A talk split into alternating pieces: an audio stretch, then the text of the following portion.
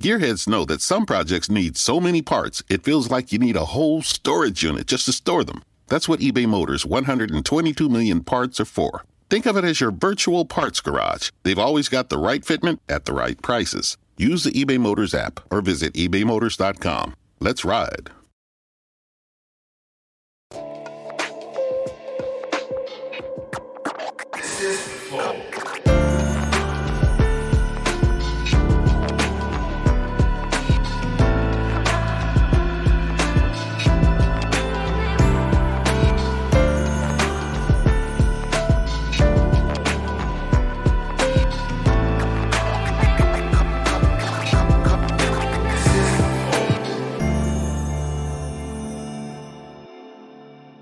Não descobrisse assim. Eu gostaria também. Salve, salve família, bem-vindos a mais um Flow. Eu sou o Igor, aqui do meu lado tem o Monarcão. E aí, galera? E hoje nós vamos conversar com o humano do Fog, Patrick Maia. É, meu, e aí, como é que vocês estão? Tudo bem? E aí, família brasileira tradicional? Quero mandar um salve, salve para o pessoal aí. Muito É obrigado. Pô, obrigado por ter vindo aqui. Hoje a gente Que é isso. patrocinado ou não? Não lembro. Por nós mesmos. Por nós mesmos. Então, se você quiser virar membro, vire membro do Flow acessando o nosso site, flowpodcast.com.br barra membro. E lá você ganha acesso aos concursos de sorte. Todo dia a gente coloca coisas novas pra você. Hoje tem um kitzinho do Hidromel Felipe Media autografado pelo Flávio Augusto, inclusive. Caralho, que foda, mané. Olha aí. A garrafa vem autografada? Vem pelo Flávio Porra. Augusto, um bilionário do WhatsApp aí. Então é isso. É o WhatsApp, né? É o WhatsApp. Isso, então vai lá, clique em participar que você ganha. E se for pensar, é bom você saber como é a assinatura de um bilionário. Pois é. Se quiser falsificar um cheque, aí. É, né? meu, eu acho que você tem que ver qual que é o valor real dessa parada. Bom ponto, eu não tinha pensado nisso.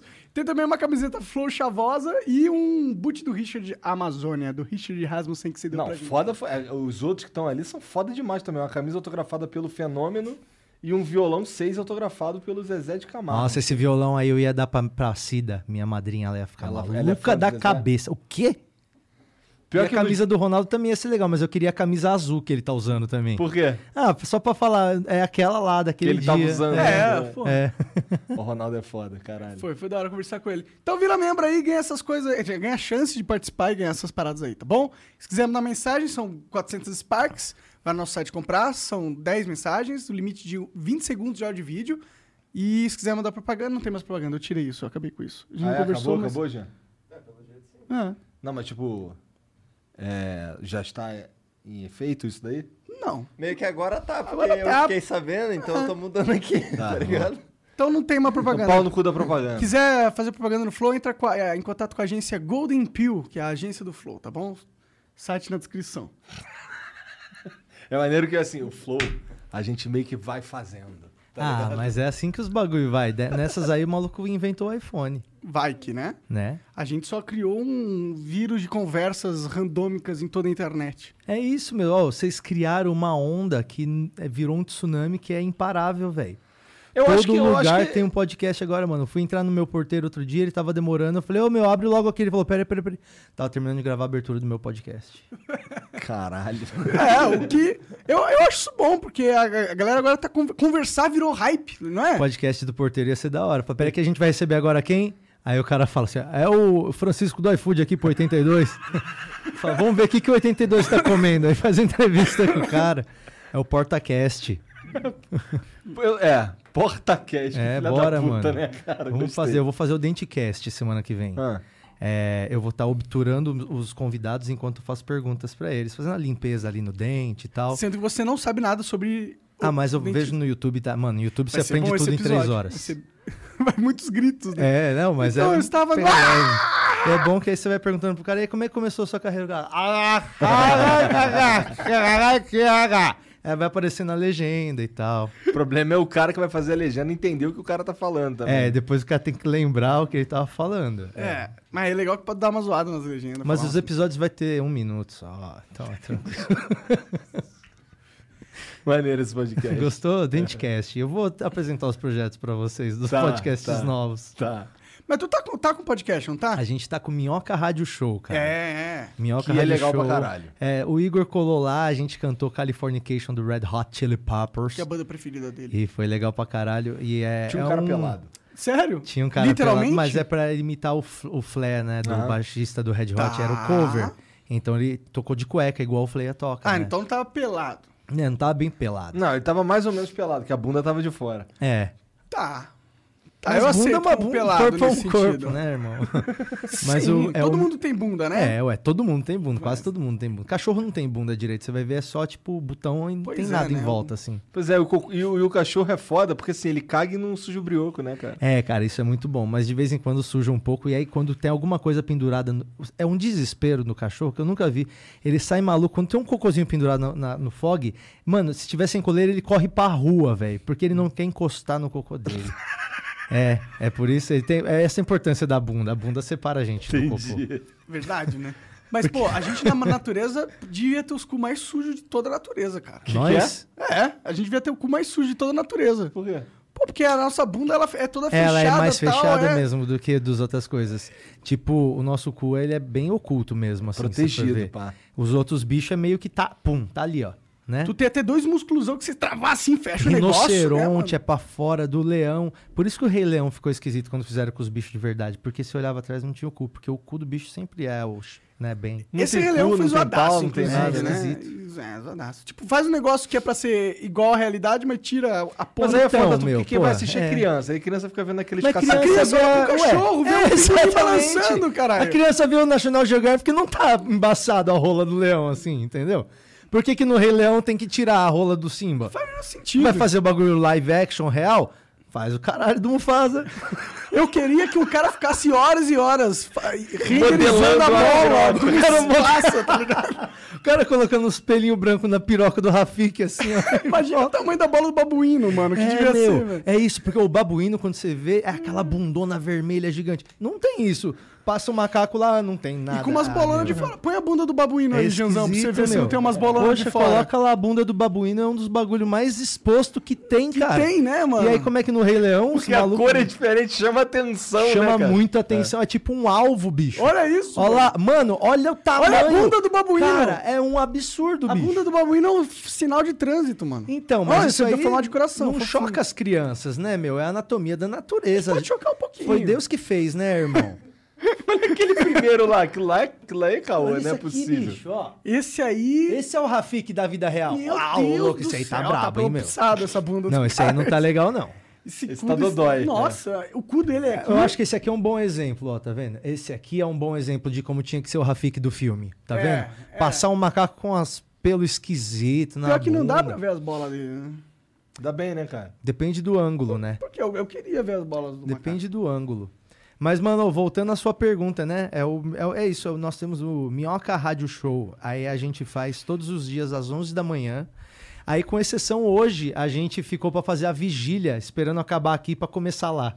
Por quê? Pra pegar a turma que tá aqui e levar pra lá depois. Beleza, é no YouTube que acontece Eles querem também? tentar Imagina- sequestrar a audiência. Essa foi a ideia do, do Nando Viana com o Sartório. Bom, audiência, sinta-se com uma arma na sua cara É agora. se isso. você não deixar de. Acabando esse episódio, se não for ver o meu. Então você daqui correndo pra lá que eles já vão estar tocando. Não, eles já vão estar tocando e eu vou tra- entrar pelo celular aqui, ó, já no Uber, pra gente já ir conversando. Mas lá já vai estar Nando Viana, Ed Gama, aí tá o Bruno Romano, tá... Mano, tá uma galera lá que vai começar o programa assim que acabar aqui. Os caras falaram, então vamos, eles devem estar se embebedando lá agora. Pra começar uma no grau. fumaceira do cacete. Ah, coisa horrível. Mas o Minhoca Rádio Show é uma brisa, cara. O Igor foi lá, a gente joga futebol no meio da consolação, a gente faz futebol de semáforo. Caralho. A gente, na hora que fecha o farol, a gente põe os gols.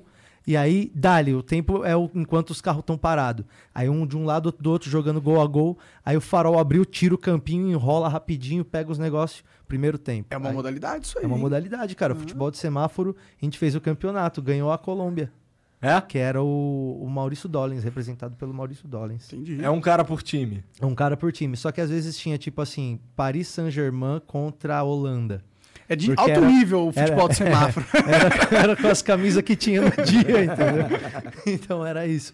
Mas é, cara, poxa, a galera. É, é divertido. É, às 11 da manhã a gente tá fazendo uns bagulho muito absurdo já, sabe? Eu acho muito legal. Então o Minhoca Rádio Show é do, é do clube do Minhoca, né? É, é- é tudo a gente tem um estúdiozinho nosso junto com o clube ali.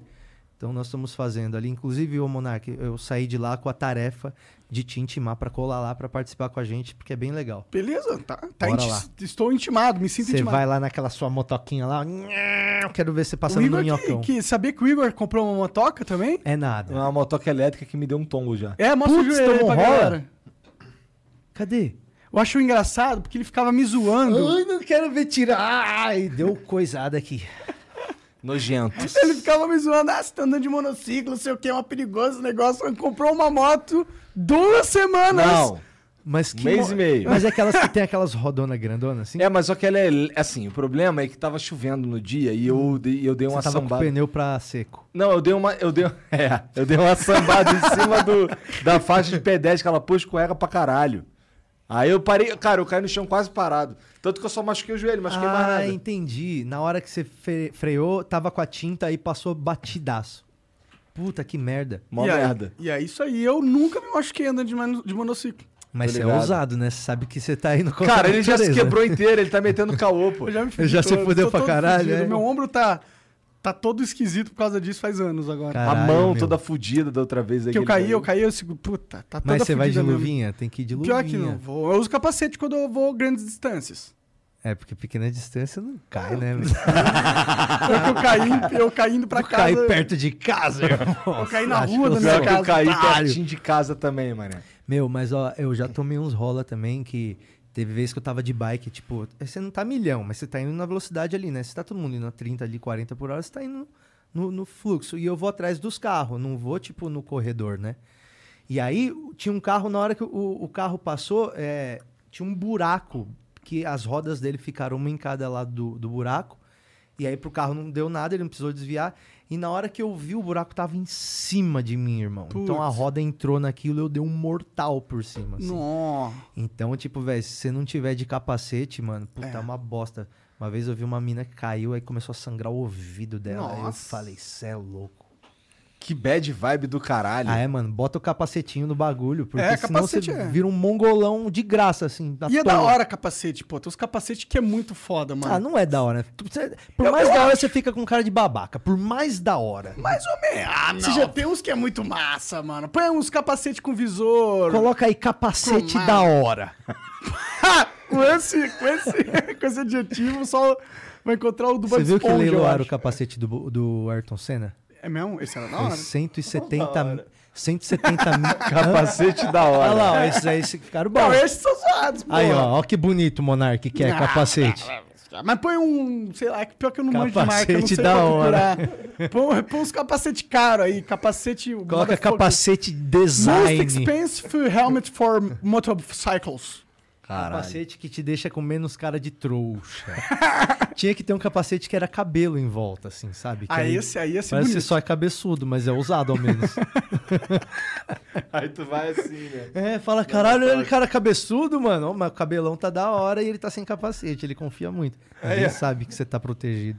Caralho. Aí, ó. Capacete do predador. Aqui, esse aqui, ó. É disso que eu tô falando, ó. Aí, ó. Vamos ter que investir nisso aí, ó. Esse é da hora mesmo. Tá vendo? Fala, caramba, que cara orelhudo do caralho. É um Megamente, oh meu Deus. Maneiro mesmo esse daí. Vou procurar um desses Esse aí. aí, esse aí eu usaria, tipo, na moral, assim. Ainda mais que a polícia te parar e falar, ô, ô, ô, na hora que para, fala, puta, pode ir.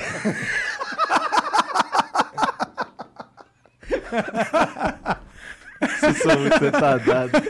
Caralho. Ô, Gé, mas a gente não falou do emblema do Patrick. Cadê o emblema? Ah, é, Patrick? ô, caralho. Mano, ô, quem que é o cara que Tô faz mesmo, isso aí, hein? bicho? Esse é o Lip Nero, o Esse mais daí bravo foi o de Lipe todos. Nero. Mano, puta, o Lipner era demais. Olha só como é que ficou isso, cara. Ficou massa, cara. Tu tá até bonito aí. Cara, eu ia falar a mesma coisa, velho. O Fog tá idêntico, eu que tô bonito. Rapaz, Nero, obrigado. Tá muito legal isso, cara. Eu vou querer isso aí. Eu, eu vou imprimir isso aí, bicho. Aí a gente te manda, a gente te manda. Ah, Mas se você, se você não é o Patrick Mai e quer resgatar esse emblema aí, entra lá no site flowpodcast.com.br, faz o teu perfil lá, que é de graça, e você pode resgatar esse daí usando o código humano do Fog. Então Aí, você. gostei. Então, e lá, pra resgatar, tem o link em resgatar.flowpodcast.com. É, ou Ele fica, né? Tão fofinho, cara. O Fog é Tá especial mesmo, né? cara. Olha. Ele tá relaxadinho agora, ó. Quando tu tá lá curtindo um, umzinho, ele fica próximo assim, chapa também? Não, cara, o Fog, tipo, quando eu tô em casa, se eu não dou atenção pra ele, mano, eu esqueço que ele existe, porque ele fica na dele, assim, ó, mas na moral mesmo, assim, sabe? Ele parece que ele tá incubado ali, assim, tipo, na dele, dormindinho. Aí se você fala pra ele, mano, vamos, ele levanta e já sai do zero a 100 na hora, tá ligado? Mas se eu fico ali trabalhando o dia inteiro, velho, E ele fica no meu pé ali sem dar um ruído o dia inteiro. Que legal, mano. Ele parece um cachorro educado, diferente do Ig. O Ig, o Ig tá não, o. Ig, eles estavam trocando ideia lá embaixo ali. Tipo, eles estavam trocando umas farpas ali. Eu não falo canine, né? Mas eu entendi algumas coisas assim. É, me Caninho falaram ótimo. que o Fog não curtiu muito o Ig. Não, não é que ele é, que ele é muito avançado, sabe? Eu, tipo, acho que o Ig já vem logo com aquele negócio O da. Ig na dele. O Ig é um. che- Cheirando demais. Quantos anos tem o, o Ig, não? Quantos anos tem o O Fog? Foguinho tem cinco, vai fazer seis agora no começo do ano. Talvez velho. seja isso. Quando ele era mais jovem, ele era mais elétrico, não? Não, velho, a eletricidade se manteve Se do mesmo manteve jeito, é, Entendi. é. É, tipo. A cara dele. Olha lá, ó, mas tá com a bocona aí de quem tava dormindo, meu. mas esse cachorro é demais, cara. Esse cachorro já teve comigo nos melhores e nos piores rolês da minha vida, assim, tipo. Todos os rolês que eu, que eu consigo, eu levo ele. Qual, qual, qual, um rolê muito merda que o Fog já viu? Ah, ele já viu eu voltando de Santa Catarina depois de ter terminado um namoro. Parece um rolê bem de merda. carro. Pô, nesses Carro horas é legal ter um rolê. cara. 12 horas de estrada sozinho. Nossa. Eu e ele.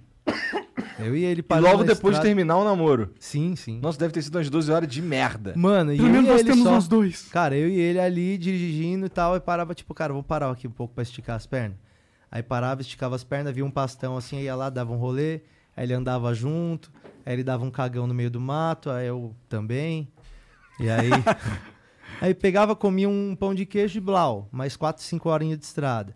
E o foguinho ali do lado, ali, assim. Chega uma hora que você começa a trocar ideia, olhar pra ele assim, falava, é, bicho, você tá ligado que o bagulho é bravo, né? Ele ficava só olhando assim. Isso aí. E já fizemos um rolê muito da hora também. Tipo, só dele estar lá nos shows também é muito legal. Ele se dá bem com o público, assim? Muito Pra gente? caramba, cara. Tipo, ele, ele não, não estranha, tá ligado? Tipo, ele vai lá no Clube do Minhoca. É, ultimamente eu não tenho levado ele muito por conta da pandemia. Tipo, cara, todo mundo quer passar a mão no cachorro e depois eu vou dormir com um corrimão na minha cama, né? É verdade. Então, tipo, eu tenho evitado de levar ele agora, mas no normal, assim, pô, ele fica soltão lá o tempo todo, e isso é da hora, porque aí a galera bate palma, ele tá lá junto, ele, comediante vai no palco, ele fica ali também, um pouco ali. Já teve vezes que o comediante tá fazendo, ele tá ali, tipo, tá tirando a soneca do lado do palco, assim. então ele tocava, quando eu ia tocar no estúdio, ensaiar no estúdio, eu levava ele, cara, ele deitava debaixo do piano, assim, e ficava sentindo a vibração e dormindo. Ah, que da hora. Então ele já é meio acostumado com. Companheirão, Mas que ele desse- dorme contigo na tua cama e na hora de cruzar, cara? Cara, ele No- não no cruza caso, porque... você. Ah, sim. você me pegou, cara. Você inverteu a minha expectativa. Eu sou um comediante, não devia cair num truque desse.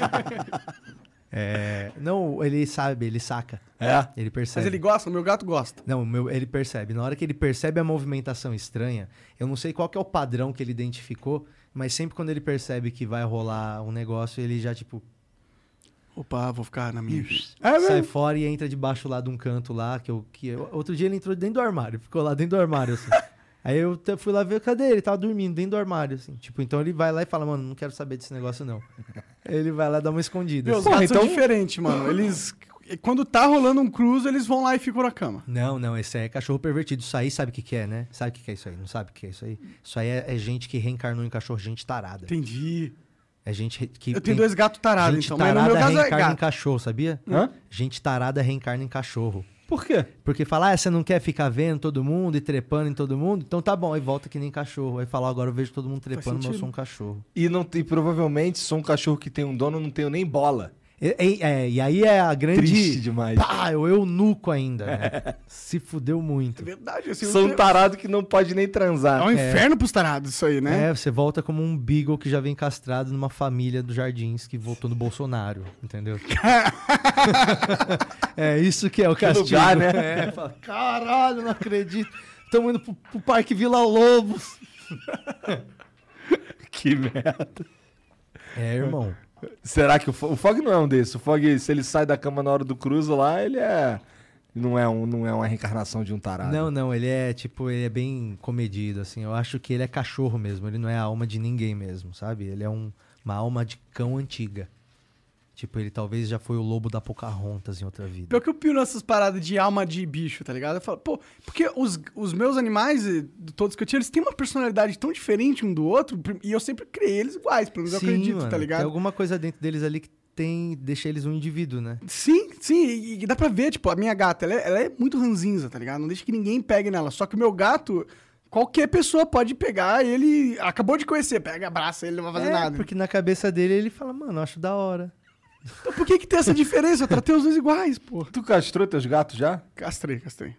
Ô, você quer ouvir um bagulho tristão? Quero. Todos os cachorros que nós achamos da hora dos filmes já morreu tudo. Caralho, isso é, isso é tristão. Provavelmente já morreu mesmo. Porra, certeza. O Milo do Máscara, Esse já morreu faz muito tempo. muito tempo. Mano, o Marley, todos os 22 que usaram já morreram. Usaram 22 cachorros, tá ligado? né, No Marley. Eu? Não, mentira. 22. 22. Como é que tu tem essa informação, cara? Eu vi essa semana o vídeo. Tá. Tipo, curiosidades no Marley YouTube? e eu. É, curiosidades do YouTube. Tudo que eu sei é do YouTube, meu. Olha, você tá junto com muita gente. Olha que aí. engraçado, cara. Agora eu estou dentro do YouTube. Isso Uou! é muito louco. Uou! Agora eu estou dentro do YouTube. É. Todo mundo tá falando, caramba, ele tá falando com a gente. Gente, parece que eu estou aqui gerando conteúdo, mas eu não consigo sair daqui, é sério. Gente, não dá like, eu tô preso aqui nesse mundo digital. Tá vendo? Aí as pessoas não sabem agora se eu tô Você já encontrou o Mas é, Patrick Maia será, na que, rua? será que você- isso daí foi o- você quebrando a quarta parede? É comunicando verdade, mano. quem? Eu quebrei a quarta parede Nossa, agora. entendi. Certeza que eu quebrei a quarta parede. Tá todo mundo assim. Caralho. Que porra é essa? Vou dar like ou não vou? É, igual aquelas teorias, tipo assim, será que os joguinhos do, do, do The Sims, cada cabecinha que tá jogando ali não tem uma consciência? Parece que tem, cara. Porque eles tomam as decisões sozinhos lá meio escrota. É, então, igual a gente. É mesmo, é meio random, né? Não é? A nossa decisão é igual a do The Sims. E o que, que tem dentro dessa caixa, dessa caixa Cara, frágil? olha aí? só, isso aqui é. Eu, eu preparei um- uma. Eu gosto de vir aqui, né, trazer novidades, né? Aham. Você sabe, né, que eu gosto de trazer novidades.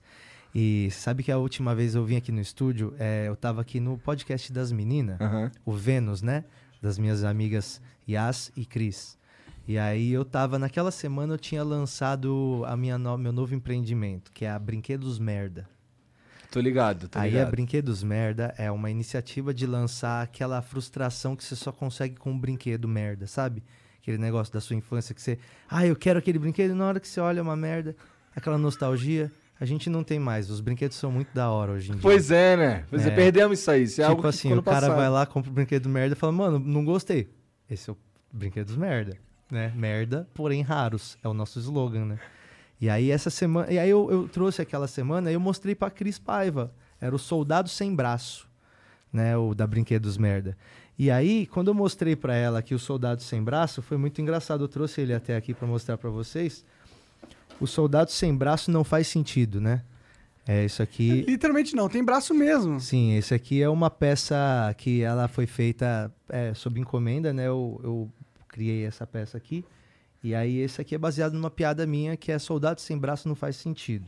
Que aí tem aquela figurinha depois de um soldado sem braço no WhatsApp escrito não faz sentido. Já recebeu? Já. Isso aí foi baseado na minha piada. Minha piada veio antes. Entendi. Então, aí eu falei, por que eu não faço um brinquedo que seja o soldado sem braço? Deixa eu ver o soldado sem braço. E aí o Soldado Sem Braço, ele foi feito numa tiragem bem limitada, né, de 100 peças só, porque eu não sabia se a turma ia querer ou não. Então, cara, você acredita que quando eu falei dessa porra aqui no Vênus, eu tinha vendido 45 das 100 peças. Quando eu voltei pra casa, já tinha acabado. Ó, Tanto que sobrou só esse pra mim. Esse é o 95. Esse aí é o 95. Foguinho, não vai ter nada pra você aí. Vem aqui. Ó. Vem aqui. Vem aqui, cara. Tô trabalhando! Eu tô trabalhando! Então, Acabou cara. e andou pra você. É. cagou o máximo pra você. E aí. E eu, quando- soldado sem braço, é o Patrick, é o cabelão É, aqui. então, ele foi modelado na minha cara, né? E aí é baseado naquele soldadinho que a gente tinha quando era criança, aquele soldadinho verde bem vagabundo. E é a minha piada que, que viralizou, que era soldado sem braço não faz sentido. E aí eu nunca mais vendi nenhum brinquedo, só que aí eu tinha já os projetos prontos. Aí eu pensei, cara, eu vou lançar agora lá no Flow, porque aquele estúdio me deu sorte. Então eu vou lançar agora aqui a versão nova, né, do Soldado Sem Braço. Essa aqui vai explodir a cabeça de vocês. Ele é o Soldado Sem Braço, porém ele brilha no escuro. Caralho. Caralho, né, mano? Não é muito foda, velho. Apaga a luz aí, apaga a luz. Mas deixa ele no claro um pouco, daqui a pouco a gente apaga a luz, porque Tá, você sabe que tem, tem- que tem- carregar. tem- Lembra que tem que carregar? É verdade. Você tinha que deixar assim, bem pertinho da luz, assim, ó. Aí você ficava esperando, aí depois você deixava no. no- então, deixa aqui que já já ele vai brilhar Tá, muito, deixa- igual Jesus brilha na vida de muita gente. Ou igual o Ronaldo brilhou brilhou no Corinthians, né? E aí, Todo esse aí é o soldado sem braço, né? Que não O faz que é sentido. inclusivo. E aí é bom que ele é o primeiro soldado anticamuflado. Sim, né? Porque É ele o soldado que no escuro você vê ele, tipo, nossa, olha o soldado passando lá. Entendeu? Todo errado. Ah lá, o soldado sem braço. Cara, é não, um- mas aquele aí não precisa esquentar a cabeça, Tipo, não. ele- mano, ele não tem esse braço. tá pior que o nosso exército, tá É. ligado? Os soldados estão tudo errado. Então, é, esse aí é o novo lançamento da Brinquedos Merda. E, cara, eu, eu percebo que não existe um mercado de action figures É. pra nossas mães. Action figure pra nossas mães é o quê? Santo. É verdade? Gil- É uma Nossa Senhora. É verdade. Sim, É com aquele certeza. lá que vem com o carneiro no colo. Mas não tem uns brinquedos assim pra nossas mães. Por isso que elas falam, ah, vai comprar hominho. Porque não tem um hominho que conversa com as nossas mães. Aham. Por que não? Até agora não tinha. Eu tô lançando agora o action figure do Cadeirudo, que era o terror da novela Indomada de 1997. Caralho. E todas as mães e as crianças tinham muito medo porque ele perseguia as jovens virgens inocentes da cidade de Greenville. E aí Isso ele- parece um, um brinquedo merda. esse aqui é o Brinquedo Merda, edição exclusivíssima da Merda Toys, né? Mas ele, mas ele é merda, merda mesmo no sentido. ele quebra à toa. Não, ele não quebra à toa. A Então é durabilidade tão dele. merda. Não, a durabilidade dele é abaixo da média, mas não quebra à toa. Tá. tá. E se você não é um brinquedo para você brincar e dar na mão do seu filho, é um brinquedo que você deve guardar para valorizar, né? Afinal de contas, eu já vi vendendo brinquedos merda por 270 no Mercado Livre, soldadinho. É mesmo? Sério? É, a pessoa pagou 110 e tava 270. Depois sumiu. Então, Alguém venderam. comprou. Alguém comprou. Teve um cara que comprou dois. Então, o que, que eu resolvi fazer? Lançar os brinquedos merda aqui no Flow, a coleção nova. E aí eu tô fazendo a reedição do Soldadinho, que é a, a segunda edição, e mais é, algumas cópias desses outros aqui. É edição limitada e vai ficar aberto só por 48 horas à venda ou se acabar o estoque, entendeu? Então tá lá na Brinquedos Merda agora. É só entrar lá no meu Instagram que tá lá no Brinquedos Merda. Brinquedos, né? E esses aí, ó, eles são os protótipos, mas as primeiras peças, a número 1 um de cada, eu vou mandar aqui pra vocês. Tá bom, Então, demorou. a 001 de cada um Caralho. dessa edição, eu vou Vamos- mandar aqui pra vocês pra agradecer o espaço, porque ninguém dá espaço pra merda hoje em dia, né? E então, é, se você quer adquirir o seu, A internet tá aí pra isso, eu cara. não, e como é feito à mão, mano, tipo assim, cada um é feito bem separado, então não tem um monte, né? Não dá pra falar, mano, vou fazer mil. Então eu tenho que planejar e vender de pouquinho em pouquinho pra não me fuder, não mandar quebrado e tudo. Então se alguém quiser comprar essa merda e jogar dinheiro fora, tá na- no link do meu Instagram agora. É, eu- mas se mandar quebrado faz sentido também, porque afinal é um brinquedo merda. É. O objetivo de receber um brinquedo Eu merda é a o gente- quê? Se decepcionar. A gente tem que mandar assim, ó. Tipo assim, ó. Se tiver até dois terços do brinquedo, você não pode. Agora, pô, veio só metade. Ok, vamos mandar outra metade.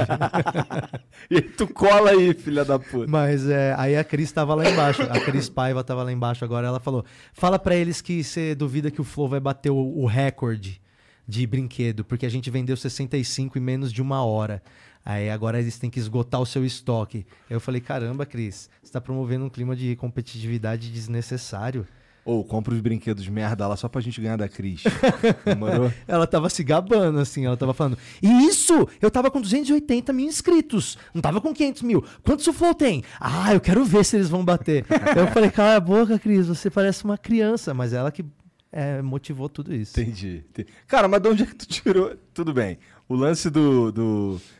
Eu entendo de onde veio o soldado sem braço. Sim. Eu entendo de onde veio o cadeirudo, mas assim, antes disso, você precisa ter uma ideia de lançar brinquedos merda. Sim. O que, que tu tava pensando, cara? Cara, é porque assim, é, eu gosto de tentar explorar os meios onde eu possa ter alguma mensagem. Eu gosto de explorar o máximo de meios possíveis. Porque eu acho que essa é a parte mais legal do meu trabalho. É tipo a liberdade eu fazer o que eu quiser, tá ligado? Então, tipo, se eu tenho uma piada que ela pode ser contada, às vezes essa mesma piada ou essa mesma ideia, ela pode ser, em vez de contada, ela pode ser cantada, ou ela pode ser desenhada, ou ela pode ser esculpida, tipo em forma de um brinquedo, ou ela pode ser só ouvida de, de uma forma diferente, ou ela pode. e- e Tem muita, muita maneira de colocar as ideias, tipo, pra, pra rodar, sabe? Então eu, eu penso que quanto mais meios eu conseguir, tipo, dominar, mais legal vai ser pra eu ter uma diversidade de, de mostrar o que tem na minha cabeça, sacou? Então, tipo, essa do brinquedos eu, eu pensei assim, caramba, é, essa, essa piada minha, porra, os caras me mandando soldado sem braço e tal, e. Porra, eu devia fazer alguma coisa com isso, tá ligado? Pô, vou fazer um boneco. E aí, quando eu pensei em fazer o boneco, falei, mano, como é que ia ser o nome dessa empresa? Pô, Brinquedos Merda. E aí, na hora, já falo, cara, quantos brinquedos merda eu poderia criar? Eu tenho 12 peças já prontas, os protótipos, pra continuar lançando, sabe? Você imprime isso aqui? Não. Não, isso aí é feito com molde, resina, né? E, e o acabamento é à mão. Entendi. Então, tipo, apesar de ser um brinquedo merda, tipo, ele tem um esmero ali pra ficar nessa aparência, sabe? Tipo, esse acabamento dele foi é, é, a Eles gente que lixam, escolheu, talvez, é, eles- né? as peças têm um acabamentinho legal. E eu acho legal essa parada de Porra, mano, onde você vai achar uma parada dessa, sabe? Tipo, de repente, é um Money is the number one cause of stress and the number two cause of divorce. Make your money go further and work harder with a certified financial planner from Facet Wealth. Financial planning used to focus on retirement, but Facet helps you with today. You get a dedicated financial planner that guides you through every financial decision inflation, interest rates, stock market changes, home prices. How do you figure it all out? Well, every advisor at Facet is a certified financial planner and fiduciary. That's just a fancy way to say they have the best training and they're legally bound to do what's in your best interest. This isn't just about investments, it's about taking care of your money so you can start living a better life today. Facet has a simple flat fee, no hidden charges, and with nothing to sell, there are no commissions. Visit tryfacetwealth.com for two months free off your first year of financial planning. That's T R Y F A C E T wealth.com. Facet Wealth is an SEC registered investment advisor. This is not an offer to buy or sell securities, nor is it investment, legal, or tax advice. um brinquedo legal, uma parada legal pra você dar de, de presente pra um brother no aniversário. Pra aquele cara que você não gosta, né? Porque é aquela coisa que você não precisa, mas, tipo, na hora que tu recebe, você fala: o que, que é isso? Porra, mano. Merda. Que merda. É isso, tá ligado? Esses dias aconteceu uma coisa É parecida tipo a tua comigo. mãe pegar um boneco e falar: o que, que é isso? Filho, que merda é essa? É tipo ganhar meia de Natal. É um boneco do Não, meia é da hora, pô. cadeirudo. Mano, é um bonequinho do Deixa cadeirudo. que a cadeirudo, tua cara. avó põe em cima da geladeira, caralho. E o Que cadeirudo merda. dava medo, meu. O cadeirudo dava medo. Bota aí na tela aí o vídeo do cadeirudo andando pra você ver. Dava medo, cara. Cadeirudo era muito O escroto Cadeirudo era tipo meio que um serial killer. Você sabe o que, que era o Cadeirudo? Não. Mano, era uma Eu novela de Cadeirudo. 1997, Monark, que as nossas mães têm muito na cabeça e nós que Vou perguntar pra minha e mãe. nós que temos aí os 30 e pouquinho, a gente lembra também. E aí ninguém sabia o que, que o Cadeirudo ia fazer, ó. Ele é o Cadeirudo olhando pra turma, ó. 30 e pouquinho você foi justo aí. Ó, ó, o Cadeirudo chegava e ele pegava e encarava as minas, e ninguém sabia quem E que ele era. matava as minas? Não, ele ia lá e, tipo, mano, ele desmaiava as minas, mas ninguém nunca via o que ele fazia. E aí ele ia embora andando assim, ó. Viu? Viu ele indo embora todo torto assim, cara? Ele Caralho. andava de um jeito que dava muito medo, mano. E aí todo mundo falava, caralho, quem que é o cadeirudo? Quem que é o cadeirudo? Ninguém não dava pra ver o rosto dele, né? no- é, ele andava de chapéu na sombra, assim. É uma figura do folclore Ixi, brasileiro. O Igor O Fog tá bebendo hidromel. tá bebendo hidromel. Legal, Fog. tá chapando, né? Ele, tá Ele assim, quer participar, pô? Daqui a pouco a Luísa Mel vai vir aqui. Foguinho, desce daí, vem aqui desse lado. Desce, desce daí, vem aqui desse lado. Porque daqui a pouco você come o baseado. Nossa, o cachorro da minha mina comeu baseado esses dias, mano. E e bate no cachorro quando ele come o baseado? B.O., velho. Nossa, o bicho ficou... Ah, não. O BO foi que vocês ficaram sem ter o que Não, fumar. não, mas ele ficou assim, mano. Ele parecia o Steve Wonder, mano. Ele ficou assim, ó. Ele ficava Caralho. parado assim. E a minha mina desesperada, eu sem saber o que fazer. Tipo, mano, o que, que eu faço? Se eu vou pro veterinário, ou então boto um Snoop Dogg no último. Claro que a segunda opção era a correta. Snoop Dogg. Mas aí no final ficou de boa. No final ele acordou de boa. Mas, É, não, acho que eles ficam meio chapados, mas não. O Igor já comeu umas. uns Não, sabe? é, os caras falaram que, tipo, não, não mata, né? Não mata, não vai matar. É. Mas era tipo de coisa de colheita, de amigo mesmo, coisa boa, assim. Aí é bronca, Aí né? é bad vibes. Não, Ah, mas é um- menos mal também, porque vai que tinha, né, sei lá o que, que essas porcaria paraguaia pro cachorro comer É, fazer amônia, pior. é. Essas coisas do que a maconha, Sim, né? com É, certeza. é. Uma plantinha orgânica, o cachorro comeu, ah, mano, deixa curtir a bisa dele ali e esconde melhor da próxima vez, né? Bom, agora a gente sabe que teu cachorro também é maconheiro. Não, então, o Fog não, o cachorro da minha mina, Ah, é, que, tá. é, que é o pior que era um filhote, então, tipo, mano... Putz, filhotinha, aí eu ficaria com medo mesmo, né? menor, Não sei se ele... Menor nas drogas, meu. Menor nas drogas. E aí ele ficava chapado assim, ó. O cachorro da minha mina chapado. Né? Aí ela ficava olhando desesperada, assim, com a lágrima no olho, assim, olhando pra ele.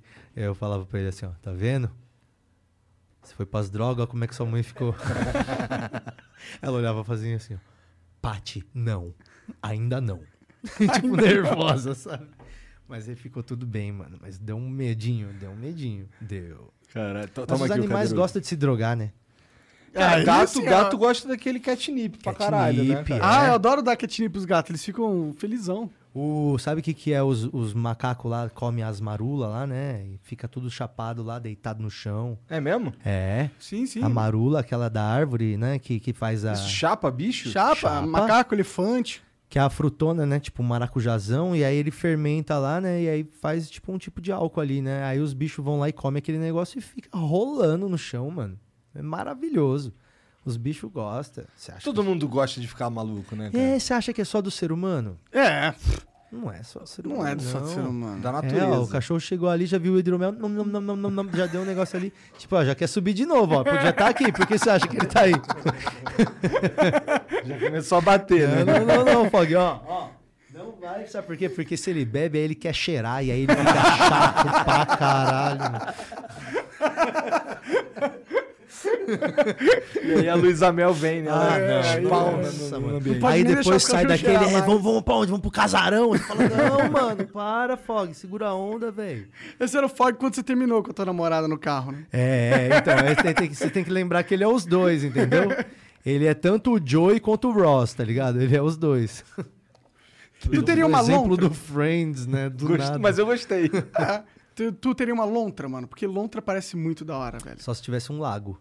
É, porque eles precisam mesmo de água, mano, É. realmente. Tipo, tivesse Porra, um... eu, não, eu não sei. Eu não Põe uns vídeos de lontra, aí pra você ver. Deve dar maior trabalho essa Não, porra. deve dar maior trabalho, mas é muito fofinho. Eles Ó, têm lontra umas é muito mãos. bonitinho, eles boiam assim de costinha, Aham. assim. Eles ficam de mãozinha dada um com o outro. Não tá, mas deve ser um saco pra cuidar dessa porra. Olha lá as lontras. Mas ele tem cara de brabo, hein, mano? É, não, e pior que ele é mesmo. E ele tem uns dentinhos daqueles miudinhos. Ah, mas tem um aqui deitado com um gato aqui também, ó. Agora tem outro aqui destroçando a cabeça de um peixe. Então não dá pra saber em qual que eu vou confiar. Também.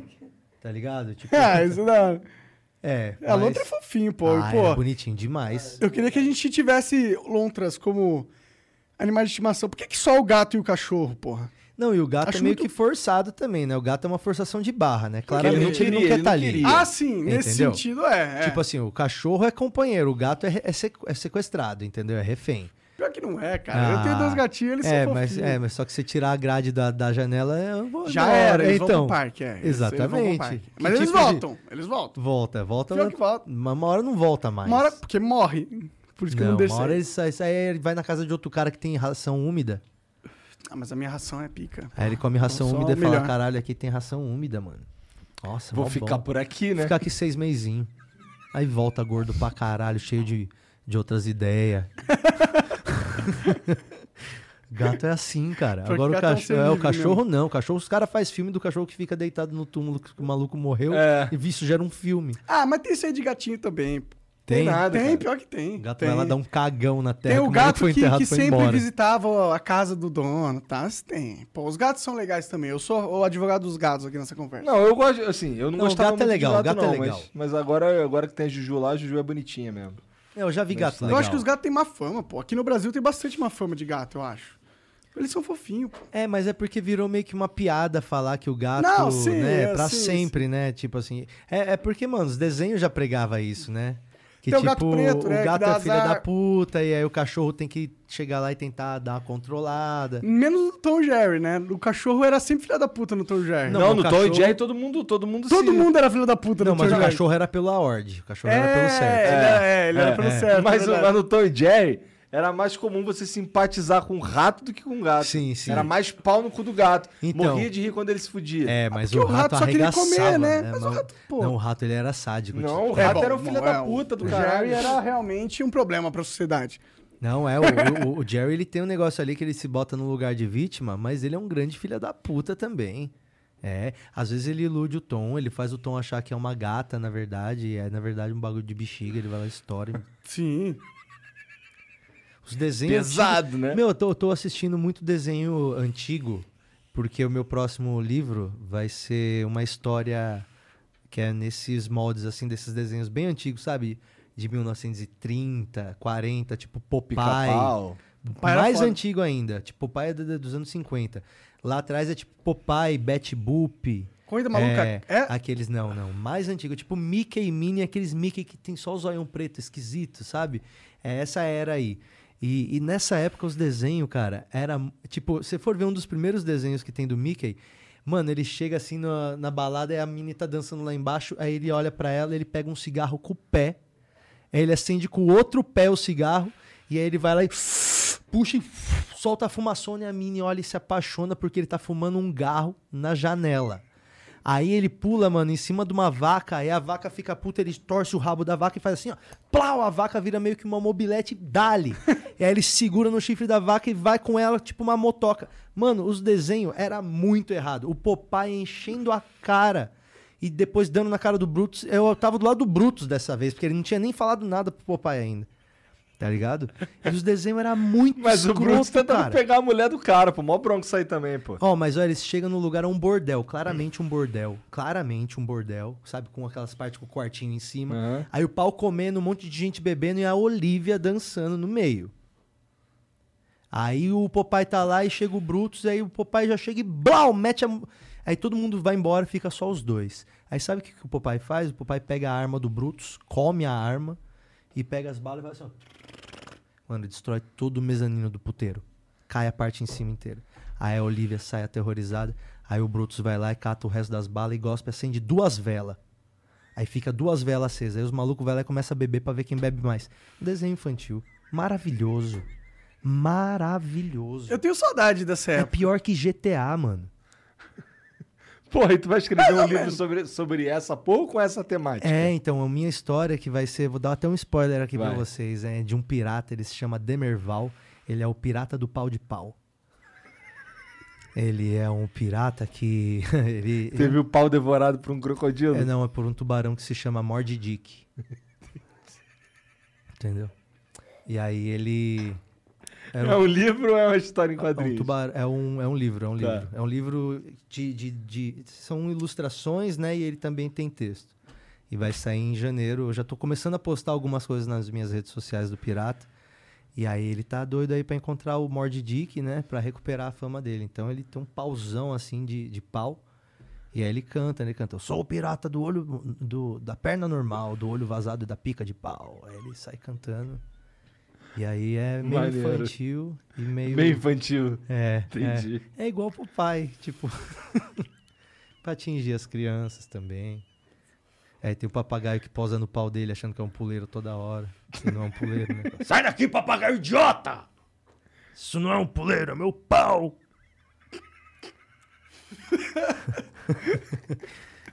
e aí, isso aí é. Cara, a gente tá. Esse aqui eu não retardado, Esse aqui eu ainda não tinha quando eu vim aqui. Eu Esse acho que tinha é- sim, pô. é- não, porque esse aqui é dois em um. Ah! Esse aqui é um livro que ele é. De um lado ele é o volume 1, né? Que foi quando eu lancei em 2018. E esse aqui é quando eu lancei em 2020. Então aqui tem a coleção completa e tem mais 60 ilustrações inéditas, né? Que eu não tinha feito ainda quando eu lancei o segundo livro. Então esse aqui é pra vocês, mano. é E o- esse livro é super escroto, cara. Num bom sentido. Ah, obrigado. É, ele é super escroto, cara. Esse aí tá à venda pela banca do Minhoca. Eu deixei tudo lá, cara. Esses aí são os. É, é igual o hippie quando abre o pano e fala: vem ver meus trampos. Se vocês quiserem ver meus trampos, tá lá no Linktree do meu Instagram. É lá o meu pano e eu sou o hippie. Lá você encontra os brinquedos merda, você encontra também o livro e as outras coisas. Aí esse aí eu entendi o que é que eu desenho, cara. Já, eu tô com quase, mano, 10 mil cópias desse- desses dois aí vendidas. Tô, acho que no começo do ano que vem a gente chega em 10 mil. E aí a gente tá lá com a editora. Estamos com vários títulos também. Tem o Afonso Padilha. Eu trouxe tudo que a gente tem lá na editora para dar para vocês. Ó. Vocês querem presente? Eu Então, quero, ó, adoro presente. Olha, isso Manda aqui são todas as minhocazines que saíram até agora. Eu ó. tenho várias. Dá uma olhada aí, essa aí é a coleção completa. Já temos 15 edições, isso aí tá bem bonito. Nós temos aqui o livro do Daniel Duncan também, velho, comediante incrível. É um livro sobre anatomia da piada, discursos filosóficos sobre a, a estrutura das piadas e do humor. Tem o Corônicas do meu amigaço Guilherme, o Luciano, Luciano. Guima, desculpa, Luciano Guima. Caralho, meu amigaço. Tô nervoso. Luciano Guima, é, que é o Corônicas, são crônicas durante a pandemia que ele escreveu. Esse aqui é o livro do Afonso Padilha e é o Evangelho segundo o humorista. Ele Isso aí foi- deu uma merda essa capa, não deu? Esse livro aqui, ele foi o livro mais vendido do Brasil em agosto. É, o Afonso vendeu mais de 10 mil cópias desse livro aqui. Tá lá pela banca do Minhoca também.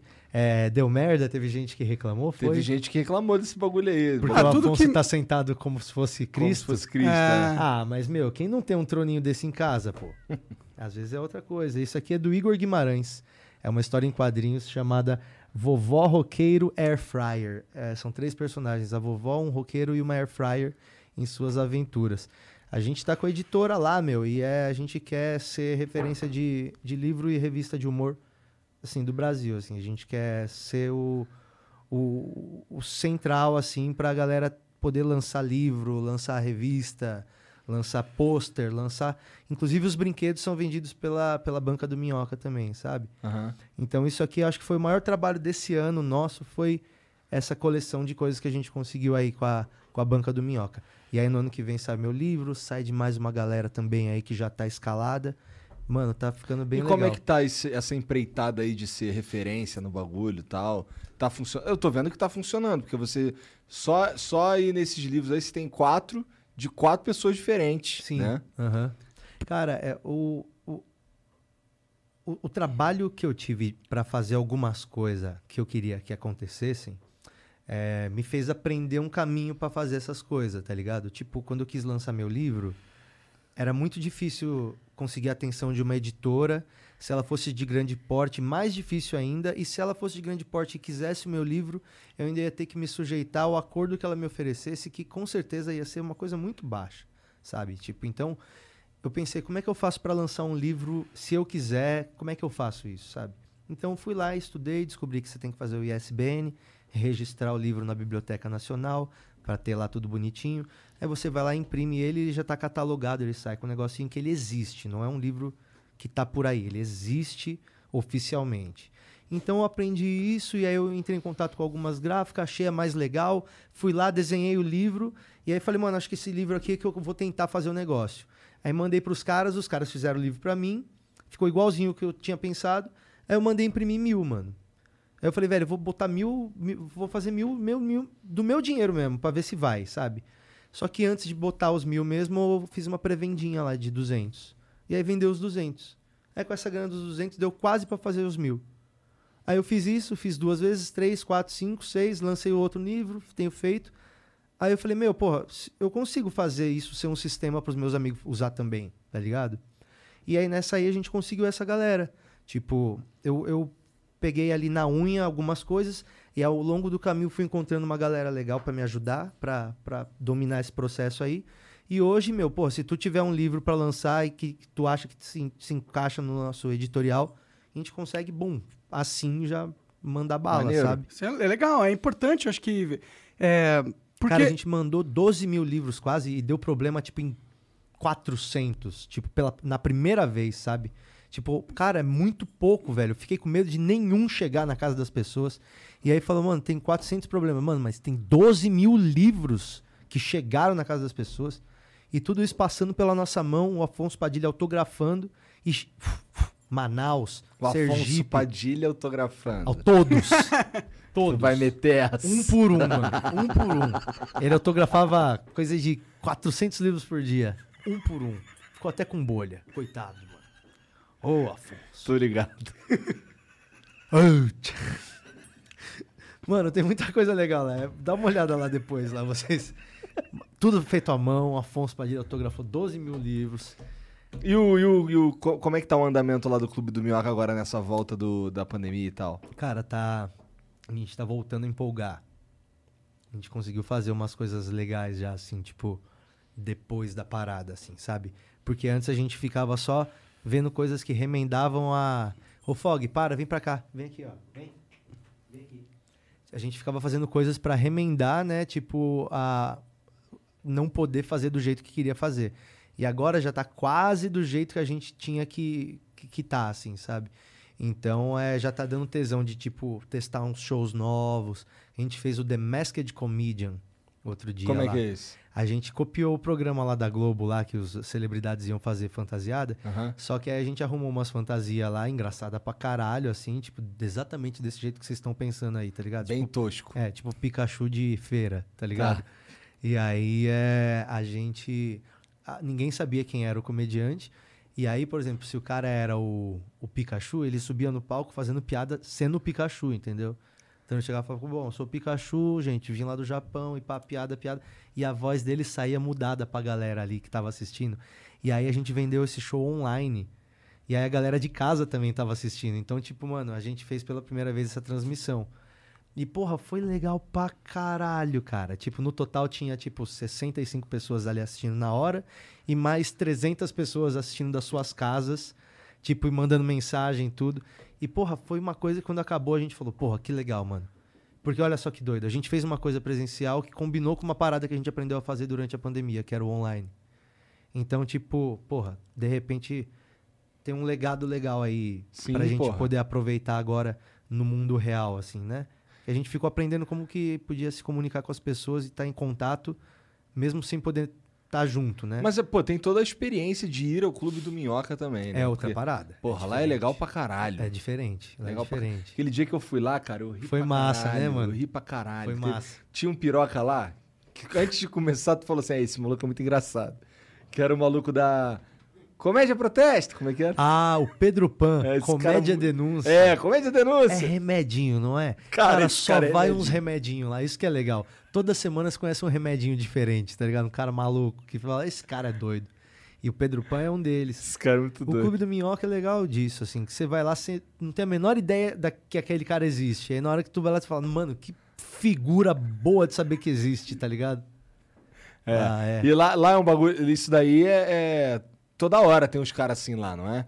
Ah, to- não, todo dia. Tipo assim, agora tem um cara lá. Enquanto a gente tá aqui falando, o Nando Viana tá lá fazendo o, o show dele, que deve acabar daqui a pouco.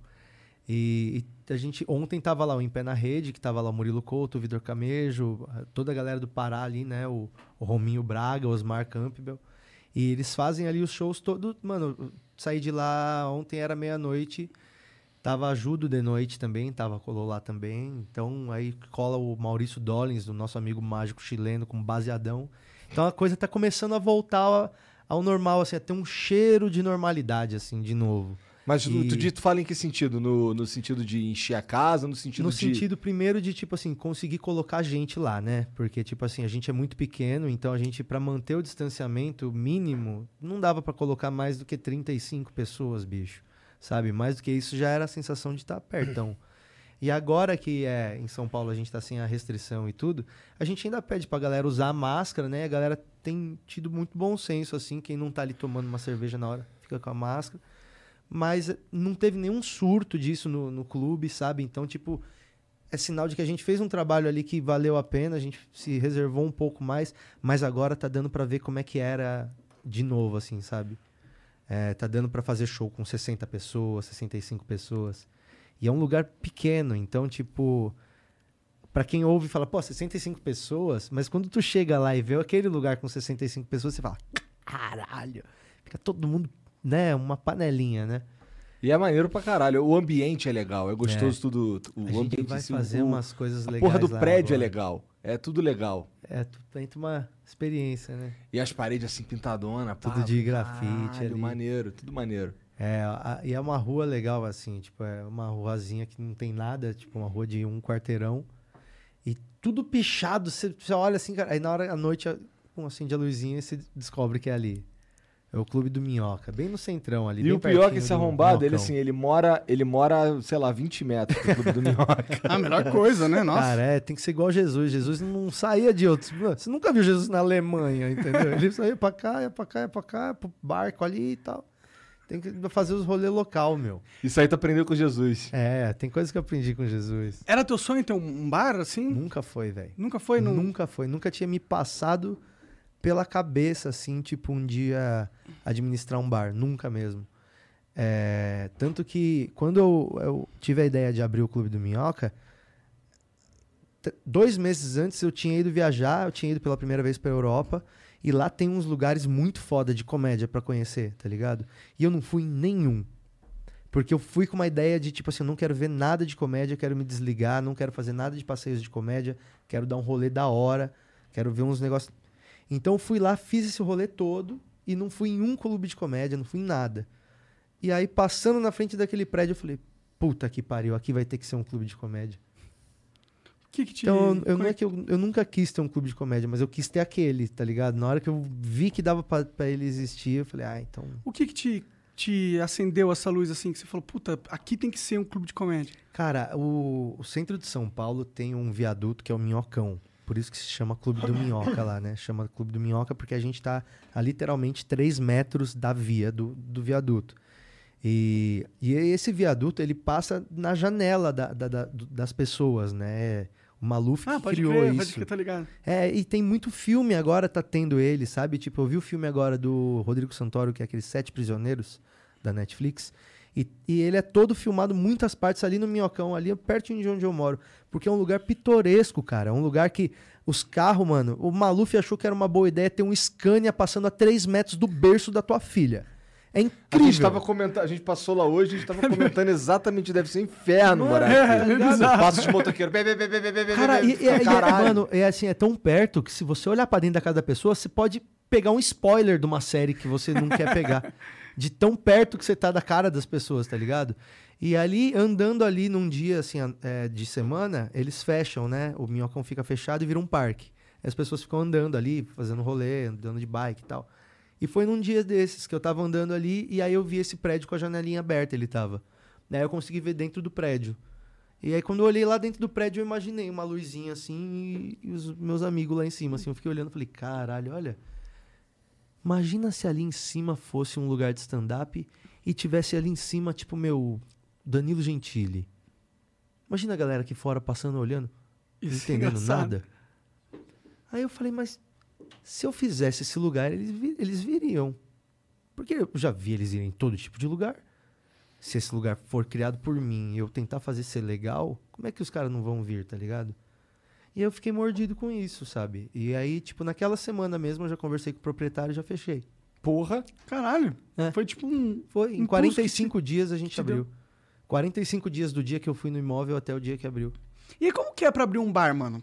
É, Tipo, o que, que você tem que fazer exatamente? O que, que você comprou? Você comprou geladeira pra caralho? Tem que comprar o que Cara, na exatamente? verdade, assim, tipo, comprar, tu tem que comprar algumas coisas específicas. O resto, tipo, ah, cerveja, vai lá e você fecha com uma cervejaria lá, os caras falam, o que, eu te dou, mano? Te dou a cerveja, eu te dou a, a, a geladeira, os caras te dão a geladeira. Entendi. A própria... E aí, entendi. você, é, e aí você fala, enquanto você comprar cerveja de mim, essa geladeira é tua. Então, Pode beleza, crer. não preciso comprar uma geladeira. Da hora. E aí, tipo, meu, a gente não tem cozinha lá. Mas eu, mas eu tenho comida. Porque eu pensei, mano, porra, eu não quero fazer comida, tá ligado? Tipo, eu não quero lidar com comida. Trabalhou, é. não tipo, quero lidar com, tipo, porra, mano, a carne aumentou e agora eu quero. Eu não quero que essa pica seja minha. Eu quero vender show de comédia, tá ligado? E aí, os, um- os meus amigos do Holy Burger são da mesma, mesma rua do clube. O Holy Burger, mano, é a melhor hamburgueria, sem medo, velho, a melhor hamburgueria de São Paulo. E aí eles são. A, a cozinha deles é, é- é parede com parede com o clube. Entendi. Então eu falei com eles e falei, mano. Abre Já um buraco conhecia aí. esses caras antes? hã? Já conhecia esses caras antes? de, de ser amigo ali da rua, de parceiro de "E aí, beleza, sabe? Eu Então, tive- peraí, só pra eu entender. O clube veio. De, o, o- a, a localização do clube é, veio depois de você já estar morando ali? Sim, eu já morava ali, e aí é, aquele prédio eu nunca olhei pra ele. Caralho! Eu morei ali Pensei dois que- anos sem ter visto aquele tivesse prédio. ido morar ali por Não. causa do clube. Não, não. Eu fu- eu fui, morar ali perto, ali no centro, e aí depois disso eu tava passeando ali e encontrei o clube, cara. E aí eu fechei a parceria com os caras, que aí eles fazem a comida. Então, tipo, mano, eu, o que, que eu faço ali mesmo é, é os shows, sabe? Porque a parte da comida eu não tenho mérito nenhum, os caras que faz. Então você compra o ingresso lá do Clube do Minhoca, na hora que você compra, você já compra o show junto. Já compra o lanche, tá ligado? Junto. Legal. Então eu não preciso ficar cozinhando, não preciso ficar me preocupando. Eu só passo pros caras, gente, ó, já vendeu 48 hambúrguer, tá? Os malucos vão lá, meia hora antes do show abrir, já vão lá e, e botam o bagulho pra mim lá. Pô, que da hora, que casou bem, né? Você tinha a sua casa do lado, uns cara brother da hamburgueria. os- pois é, cara. E aí a gente, a gente tem várias coisas que a gente tem feito juntos ali. O, É porque o, o centro tem muita coisa legal local, assim mesmo, sabe? Que, tipo, não tem intenção de ser franquia, que não tem intenção de, tipo. Que é, o, o, o Holy Burger e, e o Clube do Minhoca é uma portinha com os caras que querem fazer hambúrguer. Do outro lado é uma portinha com os caras que querem fazer comédia. Do outro lado é uma portinha com os caras que querem fazer arte, exposição. Tudo tem ali perto, tá ligado? E eu acho demais esse bagulho de ter uma portinha que você entra e você descobre o lugar. É louco, né? É- Sabe? E não tem nada a ver um com o outro. Tem tá uns, eu vi uma matéria no, eh, no jornal, na revista, não lembro onde, na internet, de uns lugares que eram os lugares mais requisitados no mundo e eles eram secretos, tá ligado? Aham. Tipo, são. São. Igual o teu, o teu bar. É um prédio com, uma, com um lugar e aí tem tipo um chefe cinco estrelas, tá ligado? Sim. E pra você descobrir o local, você tem que estar muito inteirado no, no rolê gourmet. Pô, fala pra ele qual que é o clube de comédia mais bem avaliado do mundo. É o Clube do Minhoca, cara. Sério? Clube do Minhoca, tipo, se for entrar tanto no Google quanto no TripAdvisor e olhar esses dois que são os maiores indicadores, a última pesquisa que a gente fez foi um, dois, três meses e, e o Clube do Minhoca ele tem a nota máxima em, em todos, assim. Que tipo, foda, cara. E a gente já tem quatro anos de existência, então não é que a nossa mãe foi lá e votou pra caralho, tá É que ligado? você tem um, Já existe público um... consumidor Sim, fiel meu. que gosta muito. você Mano, a gente passou, a gente tá acima do Allianz Parque, na mesma categoria que o Allianz Parque tá, que é shows e eventos e concertos, é isso. A gente tá, tá ali, o Allianz Parque a gente na frente. Paul McCartney, quando vier pra cá, ele vai fazer show no Minhoca. Ué, porra, você vai fazer em lugar de terceira, caralho? tá certo. Hashtag McCartney no Minhoca, porra.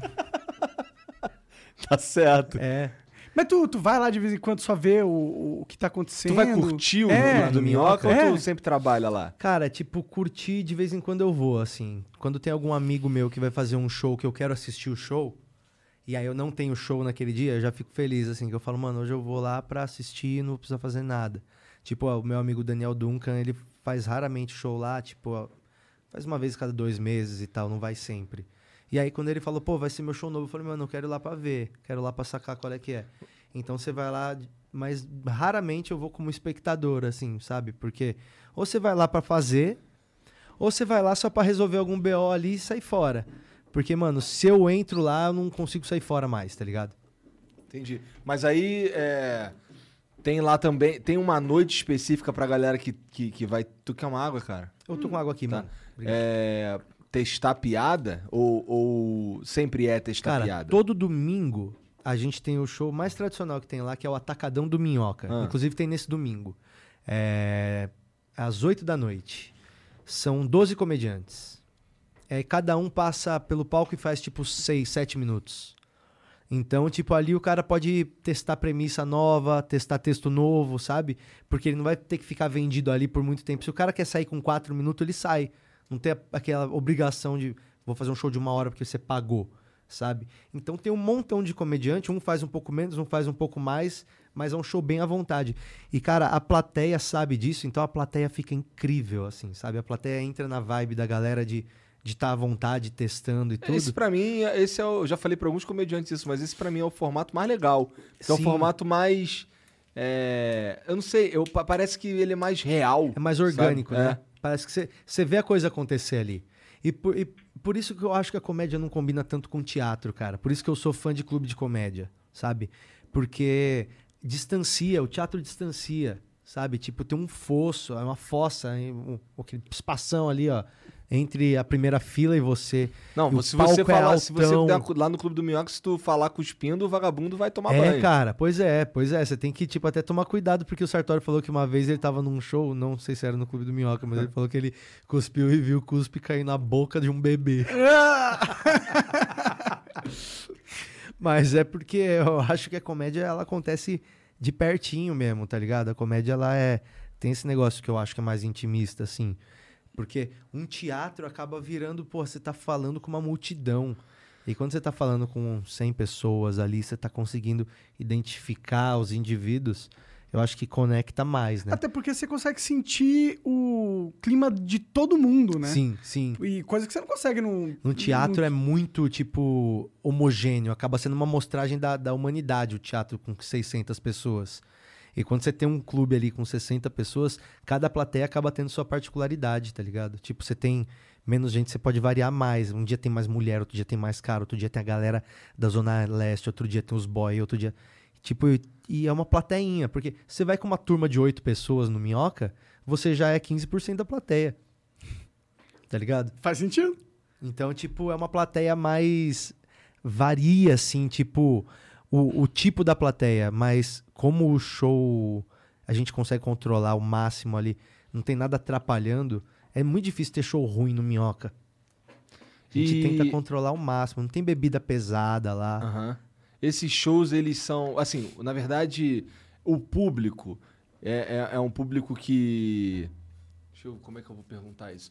Assim, tem. Cria-se uma fila de espera pra. pra porque assim, não é, um, não é muito grande mesmo. Cara, o clube ele tem um, um negócio legal que é assim, raramente você consegue comprar na porta. Tipo assim, se você vai na porta, você não consegue comprar. Tem que ir previamente. Não é, é, é até triste, porque de verdade, às vezes as pessoas chegam e falam: "Puta, meu, mas eu vim de Manaus, cara. Eu nunca tô aqui, meu". Pô, mas se tu veio de Manaus, né? Mas o cara é desavisado, o cara sai de lá e fala assim, mano, eu vou. Eu vou no Clube do Minhoca. E aí quando ele vai- ele embora na segunda, ele deixa pro domingo. Aí no domingo de tarde ele tenta entrar, não conseguiu. Aí ele Fudeu. vai lá na porta e fala, porra, não tenho ingresso. E aí tem 65 lugares, é igual um avião, não dá pra você voar de pé, Foda. tá ligado? É, é num prédio. É que eu não fui, eu não sei É um como pré... que é. Mano, vamos lá nesse final de semana? Vamos, Domingo claro. eu tô lá, vamos lá no Demorou. Atacadão. No Atacadão do Minhoca. Mas é um, É um mas- predinho mas de dá três pra você andares. pegar outros an... Ah, não, o prédio tem dois andares. É o predinho de três andares. Três é, andares. É a recepção e aí tem uma, um sobrepiso, né? E depois tem o, o do meio, que é um piano bar, onde a gente faz um som e recebe as pessoas. Tem um piano escrito assim, não toque. É. Tá escrito assim, não toque no piano, não pense no piano. Na verdade, nem veja o piano, ignore o piano. Não, mas dentro do prédio existem outros locais que daria pra pegar e a expandir, Não, aí talvez? a gente já dominou tudo. Entendi. A gente começou com o último andar. Entendi. Ah, então rolou. Ah, porque É, quatro anos também, a gente né? começou com o andar de cima. Entendi. Aí a gente pegou de baixo. Aí a- dominou o prédio inteiro e aí agora a gente já Vocês tá até vendo de fazer uma outra parada do lado. Cavar pra baixo da terra. É, mano, ó, ia ser meu sonho. Meu sonho era fazer um negócio debaixo da terra. Imagina, mas acho que a prefeitura não vai deixar. acho Não, mas ser- acho que, acho que não deve nem dar, né? Por causa de cano, essas porra. Tem alguns bairros que tem, né? Alguns bairros, tipo, em Pinheiros tem muito. Uns, uns imóveis que você tá andando na calçada, aí você vê a, a escada e tem uma janela lá embaixo, assim, que é de. Mas no centro, tipo, se você cavar Uhum. É, um pouco, você já dá centro é logo foda, uma né? tonelada de bosta na pá. Se a- Mano, se o asfalto tá ruim, imagina se você cavar um pouco. é verdade, faz sentido. Se a parte que o cara mostra já tá daquele jeito, mano. Verdade. Imagina como é que tá o recheio. Mas é muito louco, né, cara? Eu gosto desse negócio da cidade de São Paulo ter esses, esses points. Por exemplo, você tá indo no, no centro São Paulo é muito maluco, É muito cara. maluco, Cara, né, mano? é, São Paulo é ridículo, cara, porque é uma coisa, tipo... a- Eu, eu agora eu tenho uma visão um pouco diferente da que eu tinha quatro anos atrás, né? Porque agora eu tenho um lugar que eu tô todo dia, que eu recebo ali, tipo, mano, uma média de 100 pessoas diferentes todo dia. Tá ligado? Ok. Na média acaba sendo isso, porque tem dia que vai duas sessões, tem dia que vai uma. Mas vai comediante pra caralho, Isso é vai... muito foda. Então acaba. E você vê que, meu, não repete tanto assim as pessoas. Tipo, lá no clube tem uma taxa de volta, assim, que é aquele tem, tem 20% que tá lá sempre. Que é legal pra caralho. Que tem 15, 20 pessoas ali que estão lá em todo show, assim, sabe? Todo show tem as mesmas 15. Que é fã. Aí depois que muda, vai, aí troca. Aí some um pouco. Aí virou fã de cinema. Deve ter ido pra Cine Belas Artes. Aí dali três meses. Fazia tempo que a gente não voltava aqui. Aí volta, aí vai pra caralho.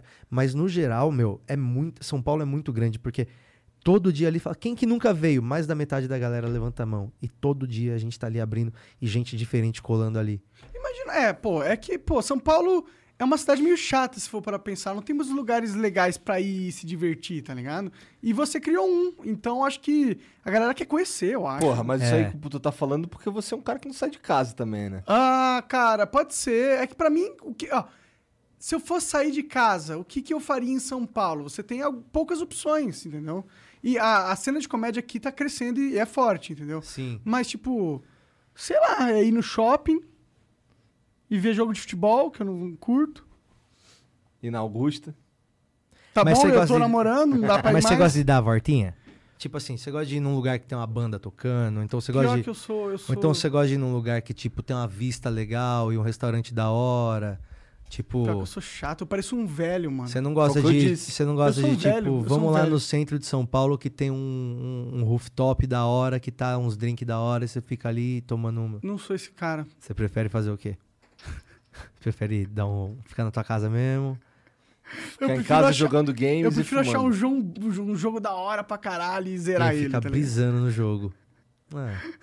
Mas a, a, a minha namorada adora ir em restaurante, então ela me obriga a ir nos restaurantes, aí eu, eu Pra pelo menos sair de casa. sim, aí eu saio e tal. Mas é que, sei lá, é que pra mim, sei lá, eu queria que tivesse um centro de realidade virtual muito pica.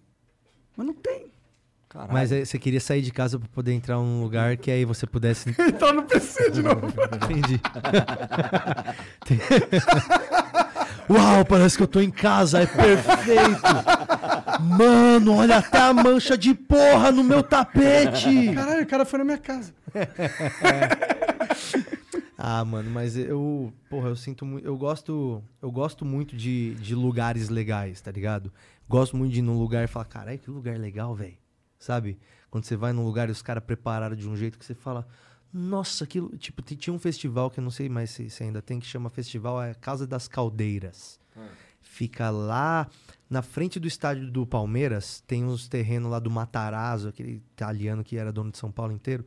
E aí tem umas ruínas lá que era de uma fábrica, que aí tem umas caldeiras enormes que os caras usavam pra fazer, eu acho que para trabalhar com argila ou com cerâmica, sei lá.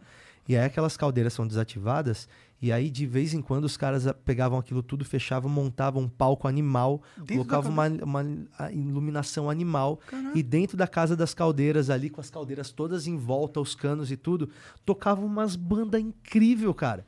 E você pagava tipo 10 conto pra entrar. E chegava lá, a galera podia levar o dog dando um rolê. E tipo, mano, tinha uns Caralho, malucos- até levou o dog Lega-. Mano, o rolê legal pra caralho. Tinha uma parte ao ar livre, uma galera fumando pra lá numa parte ab- aberta, tomando uma cerveja e tudo. E, mano, esse tipo de rolê assim que, puta, é o piro, tá ligado? Parece Tipo, da hora, você tem um cenário inusitado muito Sacou? foda. e, e São Paulo é cheio, cheio, cheio, velho, de rolê assim, cheio. Só que você tem que, tipo, mano, ter um amigo que. Saber eu achar, tenho né? amigos que são rato disso. Pode crer. Tá ligado? Tem um amigo que nesse final de semana fala, mano, e no Sesc aí, o que, que tem de foda? O maluco vai falar, ó, no Sesc tem não sei o que, não sei o que. Não sei... E acontece uns bagulho no Sesc de vez em quando que é um absurdo, cara. No Sesc Pompeia, acontece uns festival de música que você paga 20 conto. E, mano, puta, você fuma um ali na porta e você entra, você, mano, tá ouvindo o melhor afrobeat ao vivo que você já ouviu na tua vida, tomando uma caneca de chopp de 600ml com meia dúzia de brother. Mano, isso é um rolê muito mais da hora. Tipo assim, eu acho da hora pra caralho também me enfurnar e ficar desenhando, ou então Não, assistindo tá. um bagulho. Mas São Paulo tem muito rolê foda pra Não, é que você. você descreveu uns rolês da hora mesmo. Mano, eu não mas- conhecia esses Então- rolês. Eu acho que deve ser por isso que eu não saio Tipo, tanto. mano, você talvez. vai no shopping pra comprar cueca, pra tomar uma casquinha. Então, e ir no shopping é, parece muito cinema. chato, tá Tipo, mano, é, você É. vai no cinema. Se tiver um cinema de rua, eu prefiro ir no cinema de rua do que no do shopping. Mas São Paulo tem uns rolês muito foda, cara. Muito mesmo. Tipo, festivalzinho. Todo final de semana você descobre um, sabe? É, e, e tem amigo meu que é de banda, então o cara já falava, meu, vai em tal lugar. E você chegava lá em tal lugar, você não dava nada. Pro... Chega lá, é um puta festival legal pra caralho. Aí você encontra dois, três que você já conhecia, conhece gente nova. Pode, pode crer. São Paulo é muito foda, mano. É, eu acho que deve ser a ma- maior Tipo- cidade no Brasil pra isso. Eu diria que, tipo, velho, no raio de, três, sei lá, 3 mil quilômetros, eu acho que é o lugar que eu moraria, assim, sabe? Mas você é um cara você gosta de, de coisa urbana, assim, né? Tá Gosto junto de muito, muita cara. gente, conversar pra caralho. Eu gosto de cidades, tipo cidade. Eu gosto de. Tipo, uma cidade interior, assim, ficar um, um mês lá, parece um não, inferno acho, não, não, não parece um inferno. Tipo assim, é legal porque o resto dos outros 11 meses eu tô ligado que eu vou estar im- imerso na outra parada. Entendi, tá, faz Mas eu acho muito legal cidade, cara. Tipo assim, a, a cidade à noite funcionando, ter aquele lugar que é disso, aquele lugar que é daquilo, e você ter um bom guia no lugar onde você tá. Tipo, tem lugar que eu vou fazer show que o produtor tá animado e tá afim de te mostrar, tá afim de te impressionar, tá afim de te mostrar que a cidade dele é foda. Puta, aí é bom, mano. Sabe, o cara fala, mano, o que, que você gosta de fazer? Ah, o Patrick gosta de fazer isso. Então vou levar ele em tal lugar, tal lugar depois do show que ele vai pirar. E aí o maluco te leva nos rolês que explode tua cabeça. Sabe? Eu acho muito legal, tipo, você ir nos, nos fervinhos que tá rolando. Tava em Salvador no final de semana passado e, porra, mano, é muito legal você poder andar e conhecer a cidade, dar um rolê e. Não, não, eu, tipo, eu gosto até, eu só não gosto muito frequentemente. Sim. É, a minha vida acabou que virou isso, né?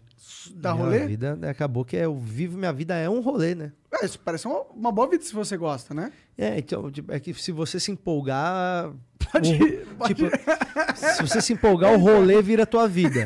Sim. Tua, minha vida é o rolê, mas o rolê não é minha vida. Pode crer. Tá ligado? Caralho, filosofou, né? Caralho, é. Gostei. Sacou? Porque, tipo, mano, se, é, é muito fácil você se perder, porque, porra, o- você bebe todo dia, se você não abrir o olho, você, tipo, meu, se envolve com pessoas que, tipo, você não conhece, sabe? Tipo, você, você tá conhecendo muita gente ali todo dia. É, gente que tá passando por ali. Ou então, velho, você tá hoje em Salvador, amanhã você tá em outro lugar. Só que, tipo, não existe esse bagulho de você não. Porra, você, você tá num lugar ali e, e- e você não, não tem a cabeça centrada. Cara, tu vai fazer merda em 10 capitais em 3 meses. E não é isso que você quer, tá ligado? Tipo, sair carimbando, fazendo cagada por aí. Se procurar Porque- em todos os estados. Porque a vida acaba sendo um rolê mesmo. Porque a gente não é famosão pra caralho. Então a gente pode dar rolê na rua sem ficar chamando atenção. Ao mesmo tempo, tipo, meu, tem o cara que fala, mano, vamos em tal rolê, a gente libera lá pra vocês, vai lá, não sei o quê. Então, se você quer aproveitar todas as coisas ao máximo, você acaba deixando o trampo em segundo plano. É, né? Com mas, certeza. mas mesmo assim, mesmo eu me preocupando, porra, velho, eu vivo num rolê eterno, é muito bom. É, eu, eu acho que a gente construiu uma Ah, vida velho, que é é divertida. bom, se você olha pra você de 10 anos e fala. E se vocês conversassem hoje em dia. Nossa, o meu eu de 10 anos já ia ficar empolgado de ver que eu tenho essa barba aqui. Falo, caralho, cresceu alguma barba. Mas é, com certeza, mano, eu ia ficar feliz. Eu ia ficar feliz, porque. Tu tem um bar de comédia, tu faz vários rolês. É, meu, tipo, só de tu poder... é um comediante. Cara, se, se a minha vida inteira for chegar num lugar e ter 120 pessoas naquela capital querendo me ver, pra mim já tá ótimo, tá ligado? Eu tô em BH nesse final de semana, no outro eu tô na casa do... Sabe, velho? Aliás, ó, falar pra turma que eu tô em Sorocaba. Sorocaba eu tô agora nesse final de semana e no outro final de semana em Fortaleza, fazendo os dois últimos shows do, do ano. Depois eu vou ficar cinco dias em Fortaleza, boneco. Então, Fortaleza, lá no. É, ah, não vejo a hora, maluco. Vai ser no Autoral, lá no Bar Autoral. Vai ser bem legal da minha amiga Rosi, Rosicleia. E vai ser no próximo final de semana aí, em Fortaleza. Tá lá no, no meu Instagram. Lá, É um clube de o comédia? link. É um clube de comédia, uma casa de comédia, o Autoral Bar, da Rosicleia, que é uma comediante é, lá do, do Nordeste. Tu que ela é pira em ter um, em, em- expandir o Clube do Minhoca no sentido de. Franquear. Cadê não, o não, não, não, não, hidromelzinho? no sentido de, de, de pegar, de, de ir pra um lugar ou adaptar Ah, o obrigado, clube do, do- lá onde é pra caber mais gente. Tu tem essa aspira? Cara, eu acho que caber mais gente não é o, o meu minha preocupação, tá ligado? Porque, tipo. Não é aumentando 40 pessoas que vai me deixar rico, que vai dar dinheiro pra uau, caralho. Sem contar que quando o lugar é, é- é enorme ou maior, Perde a vibe. pra um show que não vai lotar, você vai ficar perdendo. Por exemplo, às vezes agora você vai fazer um show pra, pra 40 pessoas durante a pandemia, não parecia estranho. Agora, se fosse um show pra 100 pessoas com 40, ia ficar esquisito. Então, o Minhoca, ele tem um tamanho que, tipo, o Minhoca só aconteceu, eu acho que é por estar onde tava, do jeito que tava, no momento que tava. Que o comediante que mora mais longe do Minhoca, dos frequentes, mora a 5 km do clube, porra. Pois é, né? Bem no coração da parada é fácil pra todo mundo chegar. Sacou? Então eu não tenho logística e eu são meus amigos que estão ali, sabe? É gente que, tipo, mano, que frequenta a minha casa, é gente que, que é brother. Então é. Todo mundo que vai ali tá ligado que eu não tô ali pra, pra encher o cu de dinheiro. Todo mundo tá ligado que tá, aquilo ali é pra, mano, proporcionar uma parada diferente pra comédia, Você sabe? tem um propósito naquilo que não é ganhar dinheiro, é Sim, outro propósito. É talvez criar um ambiente diferente que você acha que faz falta no mundo. O ganhar quer criar. dinheiro entra no, no seguinte ponto, assim. Se eu não ganhar algum dinheiro, eu não vou aguentar fazer isso. Tem que comer, né? É, tipo assim, eu, eu vou desprender um tempo meu aqui. Então, mesmo que não seja todo o dinheiro que eu vou tirar, eu preciso fazer isso aqui dar dinheiro pra eu conseguir manter isso aqui, né? E aí eu tenho meu parceiro lá, que é o Zé, que me ajuda pra caralho desde o começo. Mas uma. É uma parada que, tipo, velho, se você largar a mão dois meses, acaba. Tudo. Tá ligado? Dois meses empilha, tudo acaba. Mas é legal também esse sentimento. Tipo, é, é ruim porque você sente que você não pode ficar tranquilo, mas é legal porque te deixa num modo de, É, você tá de ativo, sempre né, empolgado, Sim, né? sim. Tipo, é, eu sinto isso, tá ligado? A- aqui no Flow a gente sempre. Bom, você sabe que teve um negócio do iFood aí recentemente, né? Uhum.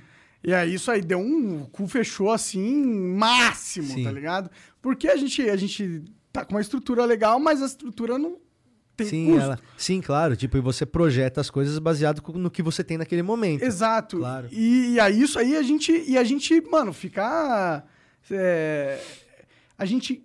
Não é que a gente quer ter dinheiro pra caralho, é que a gente quer ter segurança. Sim, pra, Pra- poder fazer o que quer. É. Sim. Tipo, porque, mano, Deus me livre ter que ir atrás de um emprego normal, tá ligado? Tipo assim, eu queria.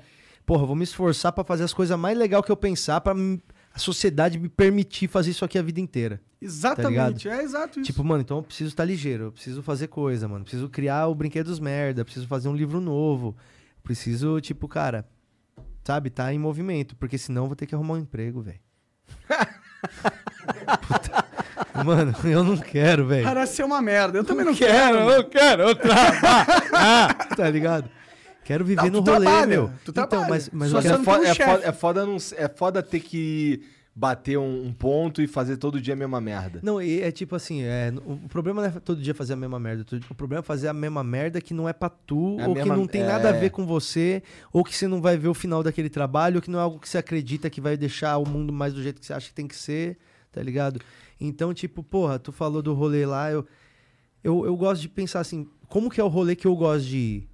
E tipo, e como que seria o rolê que não existe que eu gostaria de ir, sabe? E aí eu pensei assim, e aí o minhoca aconteceu, sabe? Não, eu Tipo, acho que esse é um excelente pensamento, assim, pra quem quer criar algo. Você não vai criar algo que você, primeiro, não gostaria de usar. Aham. Segundo, que, tipo, eu acho que é isso. Se você identificou uma, uma necessidade de você querer consumir, óbvio que você não tá sozinho nesse Sim. mundo, tá ligado? Sim. E eu acho que isso é um pensamento que é o que cria as coisas legais, entendeu? As pessoas que criam coisas legais não são aquelas coisas que as pessoas falam, ah, isso aqui vai dar margem de lucro. blá, blá, blá, blá, Exatamente. blá, blá, blá. Verdade. O cara que vai pensar na margem de lucro é o cara que vai chegar depois que você já fez o bagulho e vai falar, tá, então isso Ele aqui é fez legal. assim, então Então vamos lá, vamos analisar. Mas, porra, minha, minha, minha maior vontade é, é, meu, morrer fazendo coisa que eu acho legal, tá ligado? Tipo, é, é pensar num livro legal, numa história legal e lançar, é, é lançar um filme. É, porra, a gente tá no- na maior empreitada ali pra produzir cada vez mais, produzir conteúdo original nosso, de comédia. É, a gente tá com um- uma equipe foda, velho, tá num momento legal. Pô, temos uma editora, temos uma galera interessada. O Caceta e Planeta não perdeu um mês da revista, eles escrevem todas as edições. Ah, que da hora. Então, tipo, velho, a gente tem na mão hoje uma parada que, que pô, eu quero aproveitar, tá ligado? Quero, tipo, juntar o máximo de pessoa interessada pra, pra, tipo, levantar um movimento mesmo, sabe? Eu gosto de pensar que, igual o Mickey falava que começou com o rato, nós começou com a minhoca, mano. E nós não é a Disney, mas a Disney já foi nós, tá ligado? Então, nós estamos aí nessa caminhada.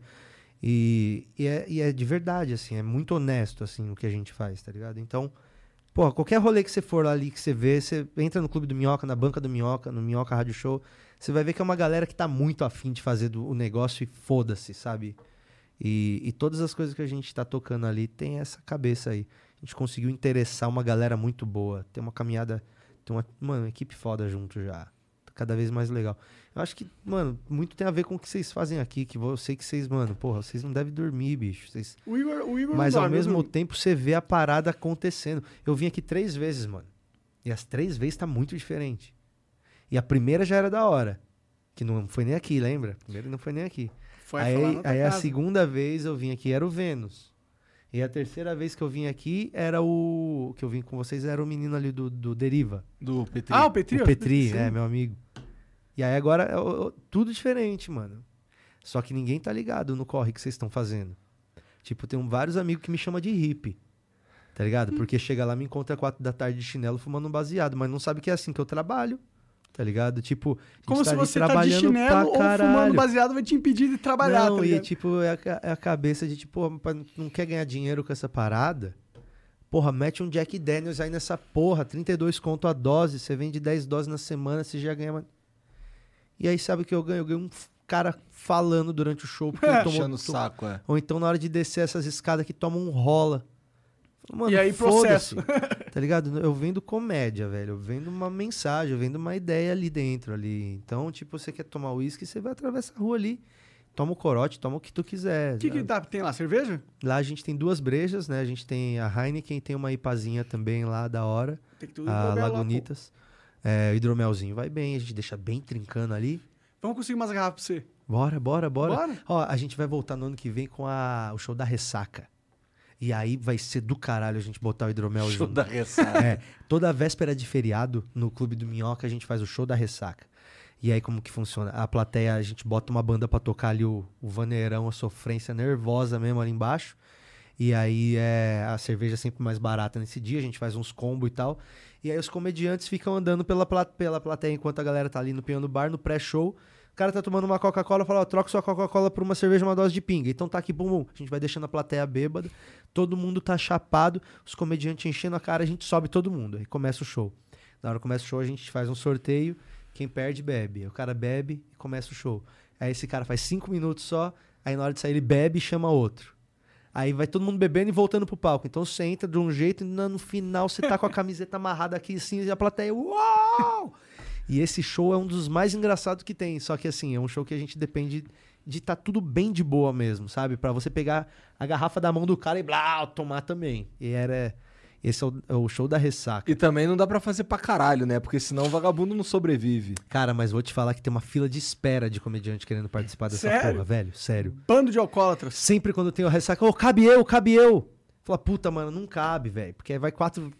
Mano, mas é um, é um arregaço, assim, um arregaço. Outra vez acabou a luz, é, vamos parar o show, a plateia, não, todo mundo ligou o celular, acendeu a luz, botou a luz ali, os comediantes tudo breaco Ah, que fazendo. Sem microfone, segurando o microfone sem funcionar. Mano, uma puta bosta, várzea pra caralho. E eu, lá é.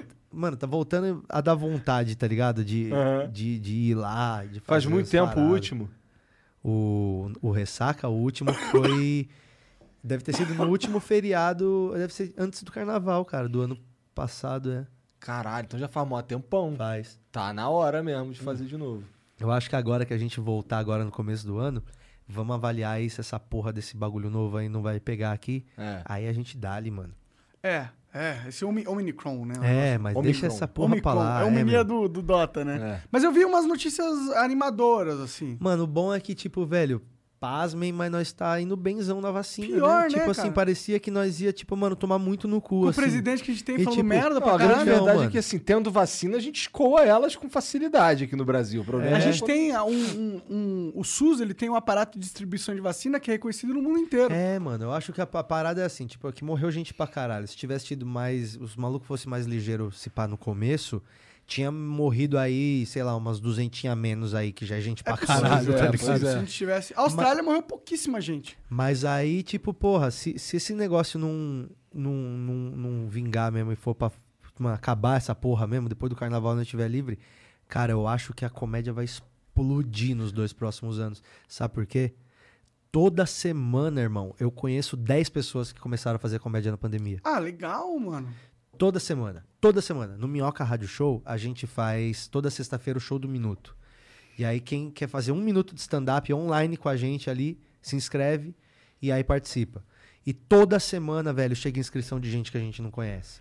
Ó, comecei a fazer stand-up na pandemia, ó, tô fazendo curso de fulano, ó, já li tal livro, tal livro, já fiz dois open mic em tal lugar, queria fazer. Mano, então, porra, se, se toda semana tá conhecendo.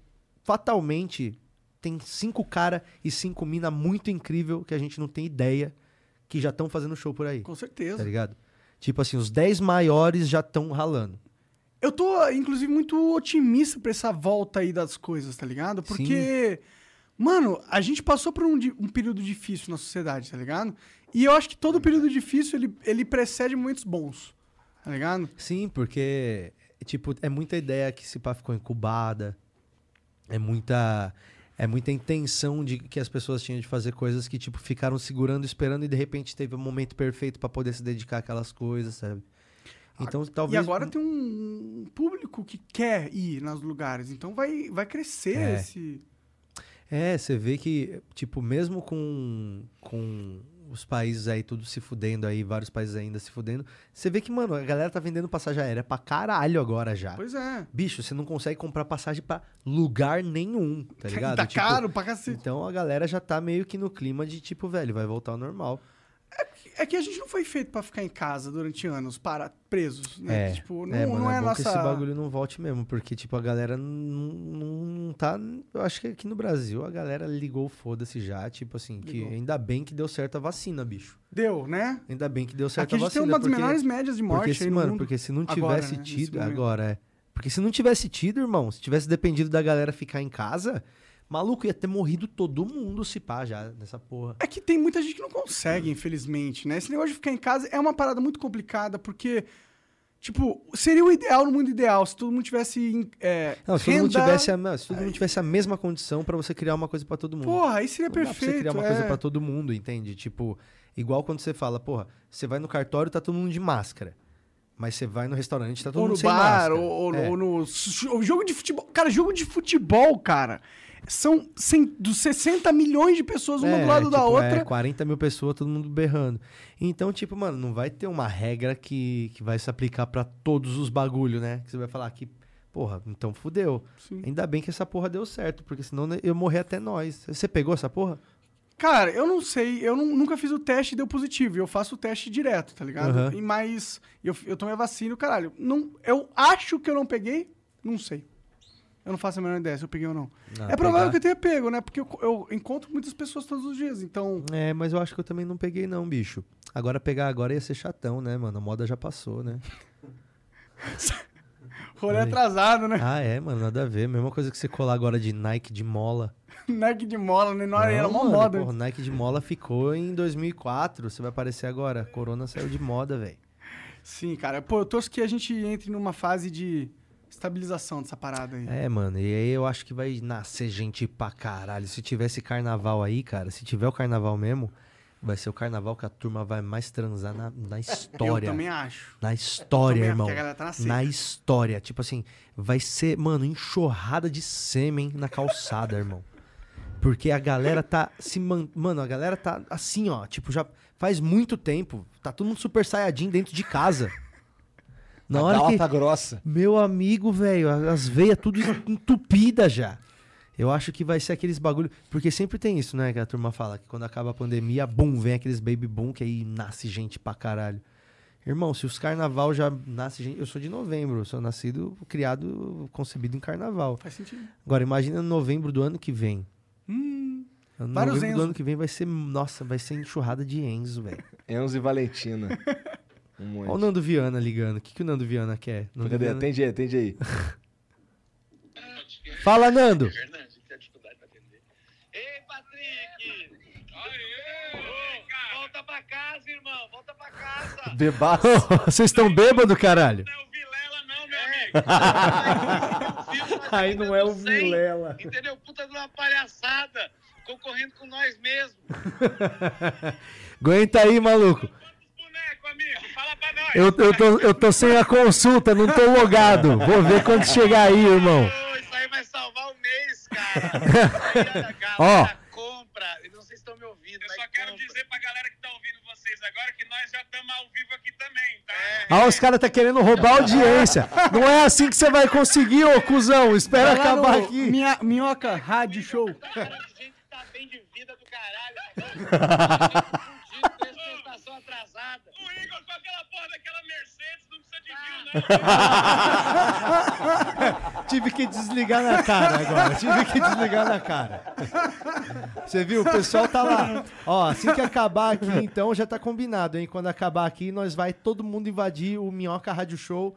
Porque o pessoal Abre tá duas lá... abas aí, O pô. pessoal tá lá pra fazer a recepção. Eles estão lá já pra fazer a recepção pra vocês. Entendi. Colocaram o tapete vermelho.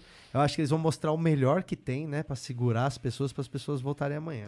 Mas daqui pra, daqui pra lá tu leva quanto tempo, cara? É 20 rápido, minutos. né? É, É, rápido, dá tempo de 20 chegar rapidão. É, é, aí na hora que acabar aqui, os caras já dali de lá, já começa de lá e daqui a pouco eu chego. Os caras acharam que eu ia trazer alguma coisa pra botar na bebida de vocês, pra levar vocês também. Aí vocês acordavam lá já. Mas eu vim sem o Opala, eu tinha que ser o Opala pra caber os dois no porta-mala, mano. Mas tu não tem um Opala. Eu tinha, vendi faz duas semanas. Sério? Uhum. Caralho, mas tu é, tu é, tu é Por muito. que tu vendeu? Tá nessa. Vai comprar um monociclo? Não, eu tenho Chevette ainda, vou investir no Chevette pra... Chevetinho É, clássico. sim, vou investir no Chevette agora. Caralho, tu é, tu, tu é, tu é pitoresco também, cara. Cara, mas tu é o cara que gosta de carro Não, também. beleza, mas o cara tem um Opala e um Chevette. Porra, meu Chevetinho é meu carro preferido, cara. É. Mano, é o, porra, ele é muito pequenininho, mas, Mas não ele dá é muito pau na, não dá muito pau na rua, não? Então, ele dá quando dá, mas quando não dá, não dá nem fudendo. Entendi.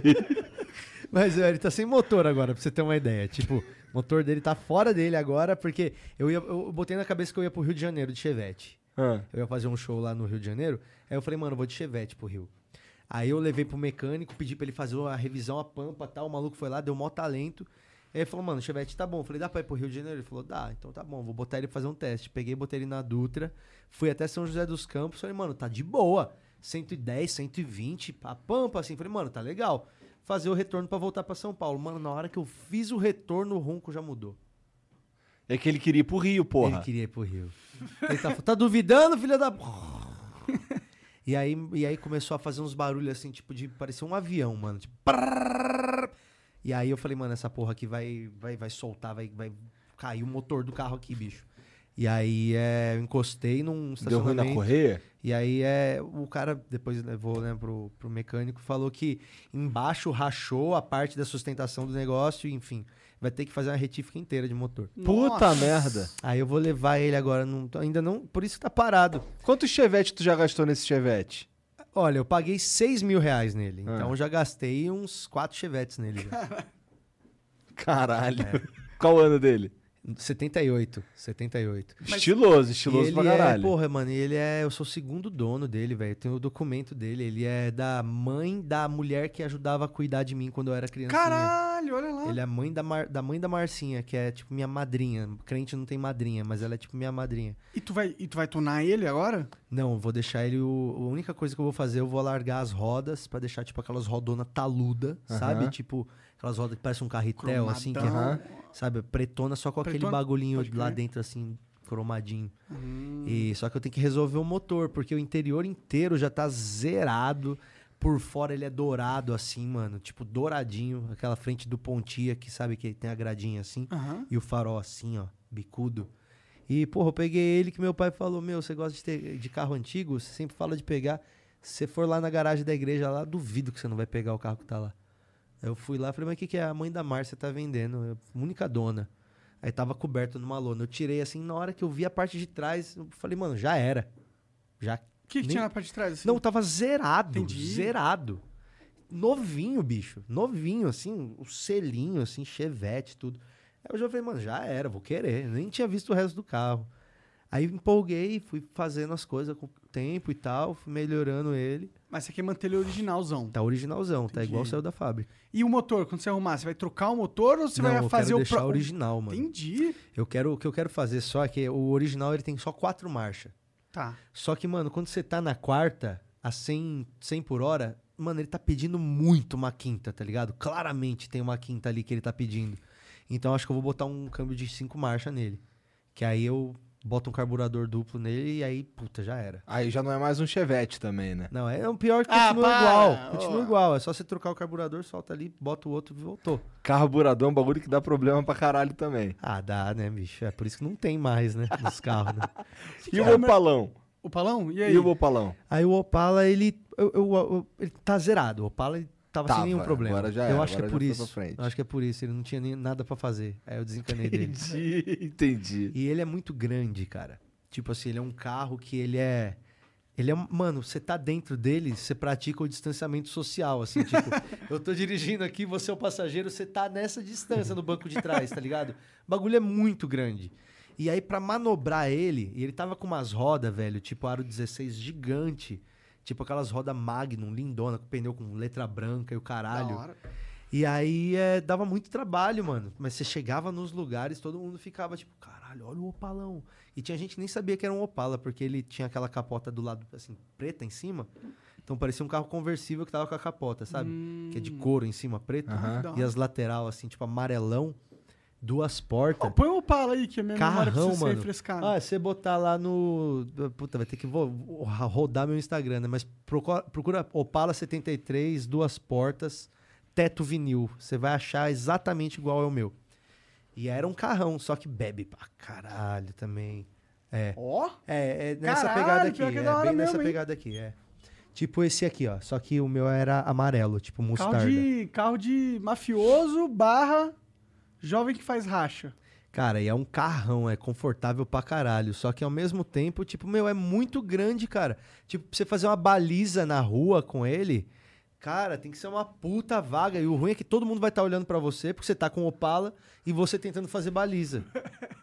Ah, vamos ver se Mó esse cara- bad vibes, né, cara? Cara, é muito julgamento. Tipo, nossa, um carrão, mas não sabe dirigir, né? E você se fudendo ali, bicho. E o pior é que ele não tem o. não tem pipipi, não tem câmera, não tem porra nenhuma, Não, tem que ser no talento. Não tem direção hidráulica, não tem É, ar-condicionado, o bichinho. não tem nada. Mano, é um carro lindo. Tipo, eu acho que esse, o Opala, eu acho que é o carro mais bonito que já foi feito, assim, do, do Brasil mesmo, eu acho que é o Opala, cara. É, é um design brasileiro, assim? O Opala é um design 100% brasileiro. Ah, que da hora, olha lá. Ele combinou o Impala, que é um carro americano, Americano. né?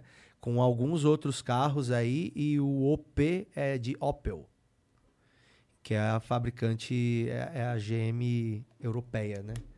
Então, Opala, dizem que é a junção desses dois nomes, Opel e Impala.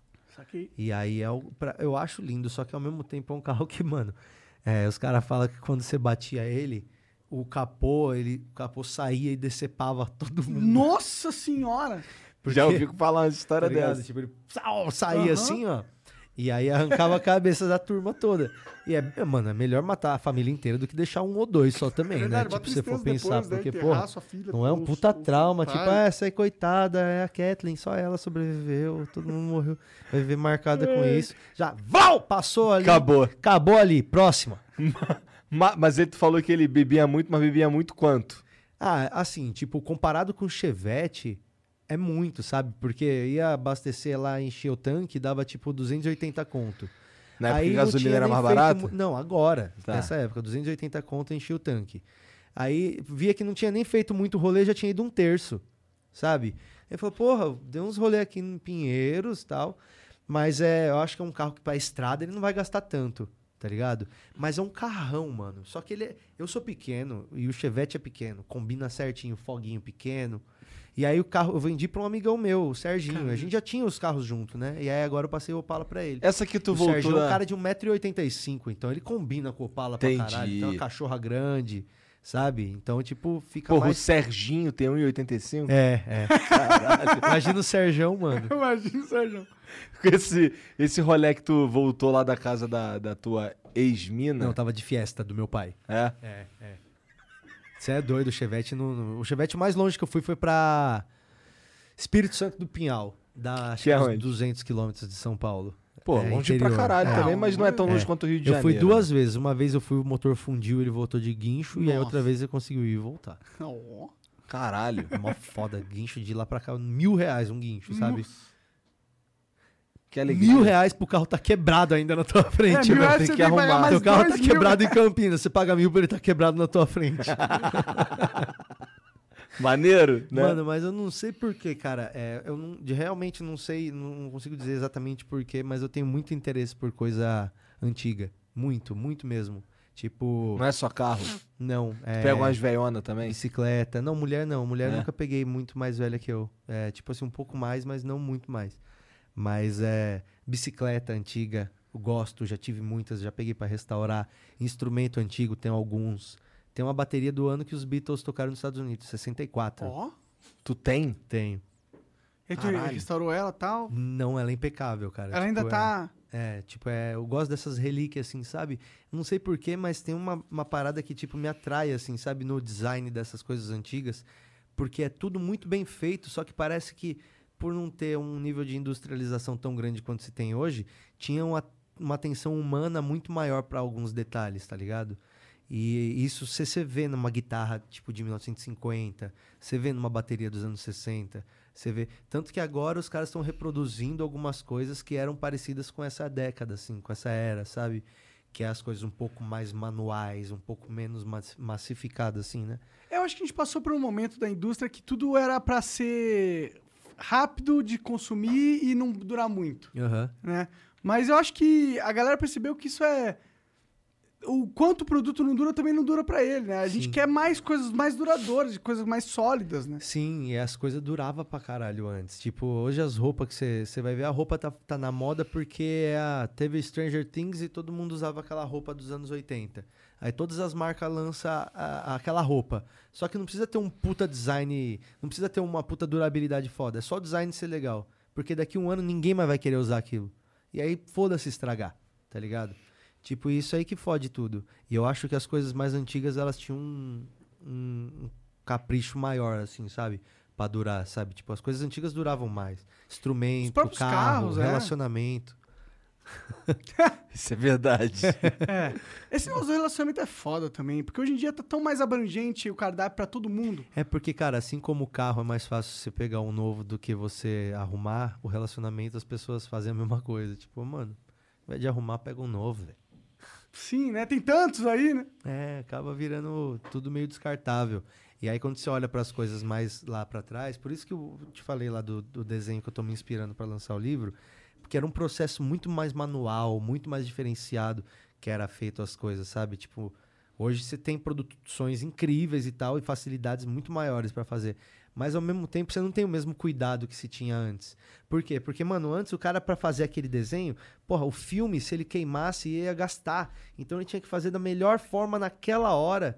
Então ele estudava muito o que, que ele ia fazer para sair perfeito na hora. E hoje, você se permitir o erro, é legal pra caralho, mas ao mesmo tempo faz você fazer as coisas mais assim. Sim. E eu acho que talvez até seja respondendo a minha própria parada que eu falei, não sei porquê, mas eu gosto de coisa velha demais. Bicicleta velha. Já tive sete bicicletas na minha sala. Na sala? Aí eu tirei uma foto, eu olhei e falei, ah, legal. Mas eu falei, mano, tô parecendo retardado já, peraí. Aí vendi quatro, fiquei com três. e os caras compram ainda por cima, né? É, mas tava bonita as bicicletas, meu. Tinha uma Caloi 10 linda, tinha uma, uma Monarquezinha Monareta dos anos 70, dobrável, assim. Parecia a bicicletinha do Stranger Things, assim. Cestinha atrás, uma rodinha E pequenininha. ela é dobrável? Dava pra tipo, guardar Sim. ela é compacto. É, você dobra ela, bota que da hora, os porta. caras da. Anos 70. É umas coisas muito doidas que tinha lá atrás, assim, que era muito da hora, uns design mó bom.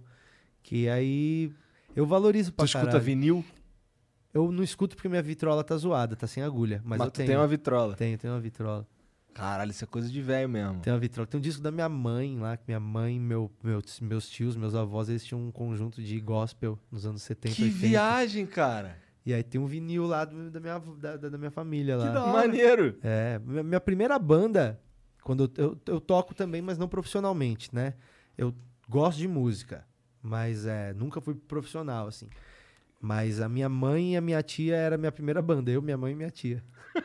Maneiro. Tu trouxe um negócio da última vez, não foi? Um... Era o Hang Drum, não, Hang é, é, o, o Hang Drum, eu acho que a gente viu no- na, na tela, eu não lembro. É, não, a gente viu, Ah, viu na tela? é, é. Ah, tá. Eu fiquei marcado com esse negócio. Eu vi um cara que faz esse, esse hang drum Na água. É irado. Ele bota o bagulho boiando na. e fica um som muito mais. é, parece que ele tá dentro de um teatrão É, gigantesco. tá fica tipo, mano, mó eco irado. Assim. Sim, sim, é muito foda, cara. Esse, esse instrumento é muito legal, mano. Tu parou de, de, de, de levar o Hang Drum pra fazer as piadas zen? Cara, eu vou. Eu tô com algumas já que eu acho que já configuram um set novo de piadas zen, tá ligado? Tipo, tô com algumas piadas novas que eu acho que já que já dá pra Mas fazer. dá pra um- testar lá no Minhoca. Então eu acho que, tipo, eu tendo aí mais umas 10 piadas, eu acho que eu já tenho, que sejam, tipo, de cunho agressivo é, e perturbador e inquietante, assim, que tem esse negócio. Aí eu acho que dá pra fazer o Piadas em 2. Entendi. Nunca tentaram te cancelar por causa do piadas zen? Ah, eu, eu- algumas pessoas reclamam de uma coisa específica ou outra, mas, tipo, cara, tá tão específico ali, sabe, o jeito que eu. Eu, eu, te- eu tento ser o mais claro possível na mensagem que eu tô passando, sabe? Pra, tipo, se houver uma interpretação diferente, é por causa de alguma coisa que a pessoa tem contra mim. Mas que não fique claro que eu sou um escroto na hora que eu tô falando, tá ligado? Então, tipo, às vezes você vê que a pessoa, às vezes ela, ela vai em alguns aspectos pra tentar levantar alguma coisa. Mas eu tento sempre ser o mais claro possível. Ali eu faço as piadas escrotas, mas é um experimento. Gente, eu vou fazer piadas escrotas enquanto eu toco um instrumento de meditação pra ver como vocês ficam, ok? É uma grande sketch que tá todo mundo participando, entende? É, eu Esse gosto, aqui é a- pessoalmente. Não, e esse, esse que é o problema de você estar ao vivo na parada e de você não estar ao vivo na parada. Quem tá ao vivo na parada tá ali entendendo qual é que é. E aí você tá ali trabalhando ali, tem um dia de merda às vezes, aí te vem um vídeo que você fala, porra, isso é um absurdo. Porra, você tá vendo no, teu trabalho de gravata. Isso foi é é uma parada que é esse contexto, sabe? Mas é. Eu não tenho muito problema, cara, de Nego de te gente vir chegar pra mim e. É lógico, tem piadas que eu fiz lá atrás que eu não me arrependo. Só não faria de novo. Só isso. Sabe? Tipo assim, você se arrepende de ter feito aquelas piadas lá atrás? Tipo, cara, não faria de novo. Por quê? Porque, cara, minha cabeça mudou, o mundo mudou, você conhece coisas novas, coisas perdem a graça pra você e outras coisas ganham. Então, pô, não me arrependo de nada que eu falei. Mas algumas coisas não falaria novamente. Porém, elas precisaram ser faladas até pra, tipo, tirar uma coisa e, e você ver aquilo dito e entender qual é o impacto de certas coisas que você fala, sabe? Tipo, cara, não tem como tu, tu seguir flawless victory a vida inteira, entende? Tipo, ainda mais numa arte que a gente faz que é tão questionada, que é a comédia, que é a menor das artes, E, parece. pô, o comediante ele precisa é, de poder ousar e testar, né? Faz parte como que ele vai chegar no- na próxima piada mais engraçada. Pois é. Se ele fica lá só no. É tudo tentativa e erro, cara. Não tem como, sabe? Tipo, não. Que que é o Fog? Tá vendo a assombração? Fog. Fog. Aí, pronto. O que, que é isso? O que, que é isso, cara? Mas é. Qual, que a gente tava falando mesmo? Tava falando das piadas, como- da, da liberdade que o comediante Sim. precisa ter pra poder. Sim, é porque é uma, é uma piadas. forma de arte meio diferente, assim, no sentido de, tipo, você não vai num, num, num quadro e fala, esse quadro é sobre estupro. E aí o cara fala, não é, mano, é um campo. Não, é sobre estupro. Fala, não, mano, eu, eu pintei o quadro e eu tô te falando que esse quadro é, é outra parada. Tipo, agora na comédia você consegue, né, ter pessoas que enfiam o dedo e falam, você está fazendo isso, isso, isso. Quando na verdade às vezes não é o caso. Não é que sempre. Eu acho que o comediante também ele pode, ele pode se acovardar debaixo da bandeira de tipo assim, eu, eu tenho liberdade para dizer o que eu quiser. Mas da mesma forma, a pessoa tem a liberdade para se ofender do que você disse, né? Tipo, é você brincar do mesmo do, é o mesmo jogo. Se você reclama de quem faz mimimi, você tá fazendo mimimi. Sabe? Tipo, então, ah, galera do mimimi. Porra, você tá preocupado com a galera do mimimi? Você está fazendo um mimimi em relação à galera do mimimi, sabe? Tipo, e todo mundo tem direito ao mimimi, que seja reclamação. Foda é quando a pessoa trata como mimimi quando é uma coisa séria, tá ligado? É foda, não venha com mimimi. Não, não é mimimi, brother, é uma causa séria. Você fudeu uma ideia aí, sabe? Você falou uma bosta enorme. Então é subjetivo pra caralho, né, mano? Mas eu não, não tenho muito problema assim com isso. Minhas piadas são besta pra caralho, bicho. Eu acho que as, que as coisas que as pessoas falam. Minhas piadas são bem São, foda. Minhas piadas besta pra... A reação que eu mais gosto é quando eu vejo alguém no, no, no, no- no clube, no teatro, no show, fazendo assim, ó. Idiota. é isso. É a pessoa aplaudindo a idiotice, assim, ó. Que idiota. Tipo, é isso, sabe? Meu, se, como que se prestou a, fazer isso? É brincadeira, é essa a reação, sabe? Tipo, então, pra você ter essa reação, é, você não. Eu gosto dela. E, e ela não é causada pelo, pelo choque. É, no sentido de você traumatizar a pessoa. É mais no sentido de você enganar ela, levar ela pra um lado e levar pro outro, levar pra um lado e levar pro outro. A quebra A minha- explicativa. Minha piada, meu show acaba sendo mais isso, sabe? Tipo, é você ficar brincando com a atenção das pessoas e leva pra uns lugares idiotas que ela não pensava que iria. Mas não contra coisas que ela espera que, ela espera que você não fale. Não que eu ache isso melhor ou pior, mas o meu show é assim, é mais bobo mesmo, sabe? Eu tenho muito orgulho disso, sabe? De tipo, ficar uma hora falando coisas muito bobas e ao mesmo tempo sofisticadas, sabe? Tipo, eu tento fazer isso. Fazer ser a sofisticação da, da idiotice, sabe? Ou então a idiotização ao contrário. A idiotização do, falei, da da sofisticação, sofisticação. sabe? É, eu acho que os comediantes têm um papel muito importante hoje em dia, entendeu? É aquelas pessoas que falam as coisas que. ah, o comediante tem uma liberdade. Eu acho isso foda do Dá o comediante. aí. O comediante tem o quê? Uma liberdade? É, eu acho que eles. Eu acho que vocês têm, e eu, eu gosto muito disso. Eu quero que vocês continuem tendo, entendeu?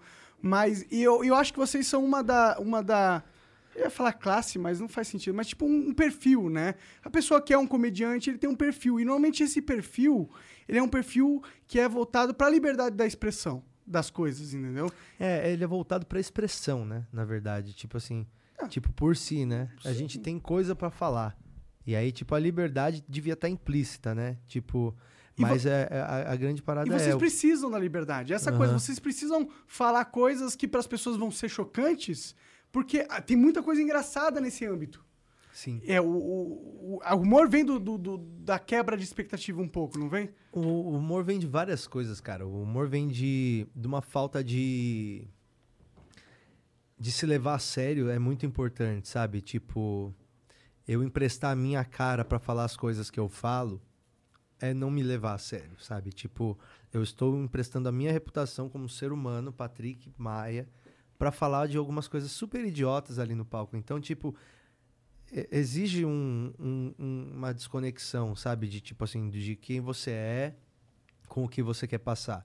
Então nada pode ser levado ali tão literal, sabe? Tipo, quando eu tô no palco, apesar de eu não estar maquiado, apesar de eu estar com essa roupa exatamente que eu tô agora fazendo meu show, é, quando eu estou no palco, eu estou munido de um poder que, que quando eu saio dele imediatamente eu não tenho mais, sabe? Que é o poder do acordo com as pessoas que estão me assistindo de que ali vai acontecer uma tentativa de raciocínios cômicos para causar um- uma reação específica, sabe?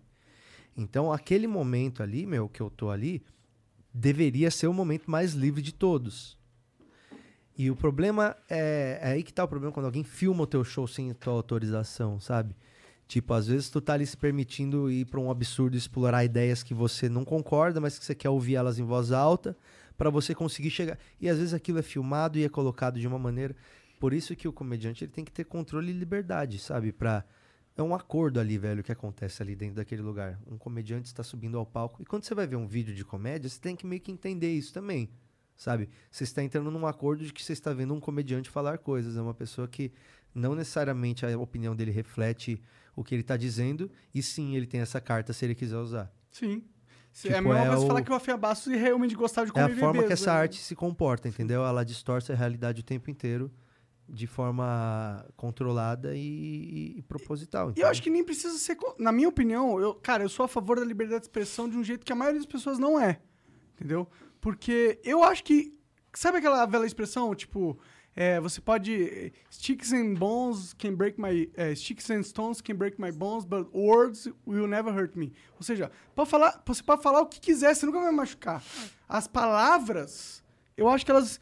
O poder das palavras te machucar é uma coisa que você tem um controle interno seu, tá ligado? E a gente colocar na sociedade que tudo que a gente diz é, tem que ser pensado pra não ofender as outras pessoas é preocupante. Tem muita gente que pensa dessa forma hoje em dia, entendeu? Por isso que os comediantes são, pra mim, pessoas que eu admiro. Porque eles lutam contra isso, tá ligado? Eles, eles falam assim, mano, eu, eu tô falando uma parada, mas é piada, porra. Não quer dizer exatamente isso, não quer dizer que eu acredite nessa coisa.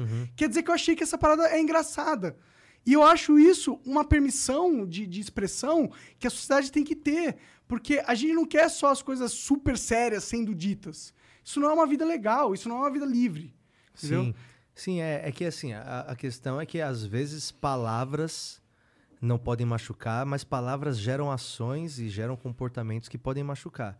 Por isso que às vezes a palavra ela é levada como um crime porque aquela palavra, aquela opinião, ela é uma opinião que ela gera ações e ela gera comportamentos, entende? Mas não é o mesmo argumento que a galera faz pra piadas ruins? Fala assim, mano, não acredito que você tá falando isso. Ó, se alguém ouvir e se sentir ofendido, isso aqui pode fazer ela se suicidar, alguma coisa assim do tipo. Não, mas uma piada ela tem que ter algum, alguns elementos para ser considerado como uma piada, sabe? Tipo, ela tem que ter uma margem para dupla interpretação, sabe? Ela tem que ter uma, ela tem que distorcer a realidade que a gente acredita, mas de uma forma inofensiva, sabe? Ela tem que falar, por exemplo, se você fala que você matou o teu gato, tem que estar claramente ali que você não matou o teu gato. Tem que ter alguma coisa naquela frase que vai fazer a pessoa entender que, obviamente, você não matou teu gato, apesar de você estar falando que você matou o teu gato. Então, você está dizendo, se você transcrever, eu disse para você que eu matei o meu gato. Mas o contexto que eu estou dizendo e a forma como eu estou dizendo mostram para quem está entendendo que aquilo é um show de comédia que eu não matei o meu gato. Então, é, o comediante tem que distorcer a realidade, mas de uma forma inofensiva. Porque é isso que faz a, a piada ser uma piada e não uma afirmação ou um crime. Mas nem sempre o comediante vai ser bem sucedido nisso, certo? Sim. E isso é importante que ele tenha a liberdade de não ser. Sim. Entendeu? Porque é aí que a, com- o comediante se torna um péssimo comediante para um Sim, bom sim, comediante. mas ao mesmo tempo também eu acho que, tipo, o que, se foi, o, que, o que se foi dito não é algo que é sagrado também, sabe? Tipo assim, porra, tu disse uma parada e, e- e tu tava tentando chegar em tal lugar. E ao mesmo tempo um número de pessoas ficou puto porque entendeu outra coisa. Cara, eu acho que tu pode, sim, sem problema nenhum, falar, brother, porra, me desculpa, eu não queria falar isso, eu queria falar isso. Tu entendeu que era isso? Meu objetivo não era te, te machucar, não. Meu objetivo era te fazer rir, tá? Mas eu vou continuar tentando, beleza? Tipo, não vou parar de fazer do jeito que eu faço.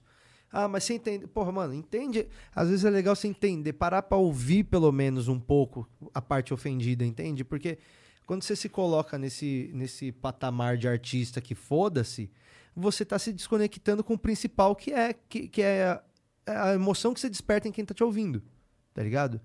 O meu objetivo é despertar uma emoção específica em quem tá me ouvindo, que é o riso sabe? Se de alguma forma eu tô fazendo isso se perder, eu, eu talvez tenha que entender o que, o que que tá fazendo para conseguir trabalhar isso, entende? Não tô dizendo que todo ofendido tem razão e nem que nenhum Mas ofendido esse é tem meio que o razão. trabalho do comediante. Se ele vê que uma um- um- parte de um- uma piada dele não fez sentido, ele, o trabalho dele é fazer as pessoas rirem, então ele Sim. vai trocar. Mas eu acho que a, gente, a sociedade está dando muita força aos ofendidos. Sim, eu acho que o ma- o maior protesto em relação a uma piada ruim é o silêncio. Qualquer piada morre no silêncio, entende? E, e quando você amplifica ela, você, você dá poder para ela, para aquela ideia que, que você quer combater. Às vezes alguém falou uma coisa você quer combater aquela ideia, você pega aquela ideia que você quer extinguir e coloca ela na maior mídia que existe. Às vezes, algumas piadas devem mere- merecem o silêncio mesmo, sabe? Tipo, merece ser segregada no silêncio. Cara, no meu show, eu entendo que não funciona no silêncio. Sabe? Essa é Quando a... gera discussão, já significa que é um tema que existe dupla interpretação. Sabe? Porque existe tipo, umas pessoas que estão. Então, o comediante ele vai sim mexer nesses lugares, tá ligado?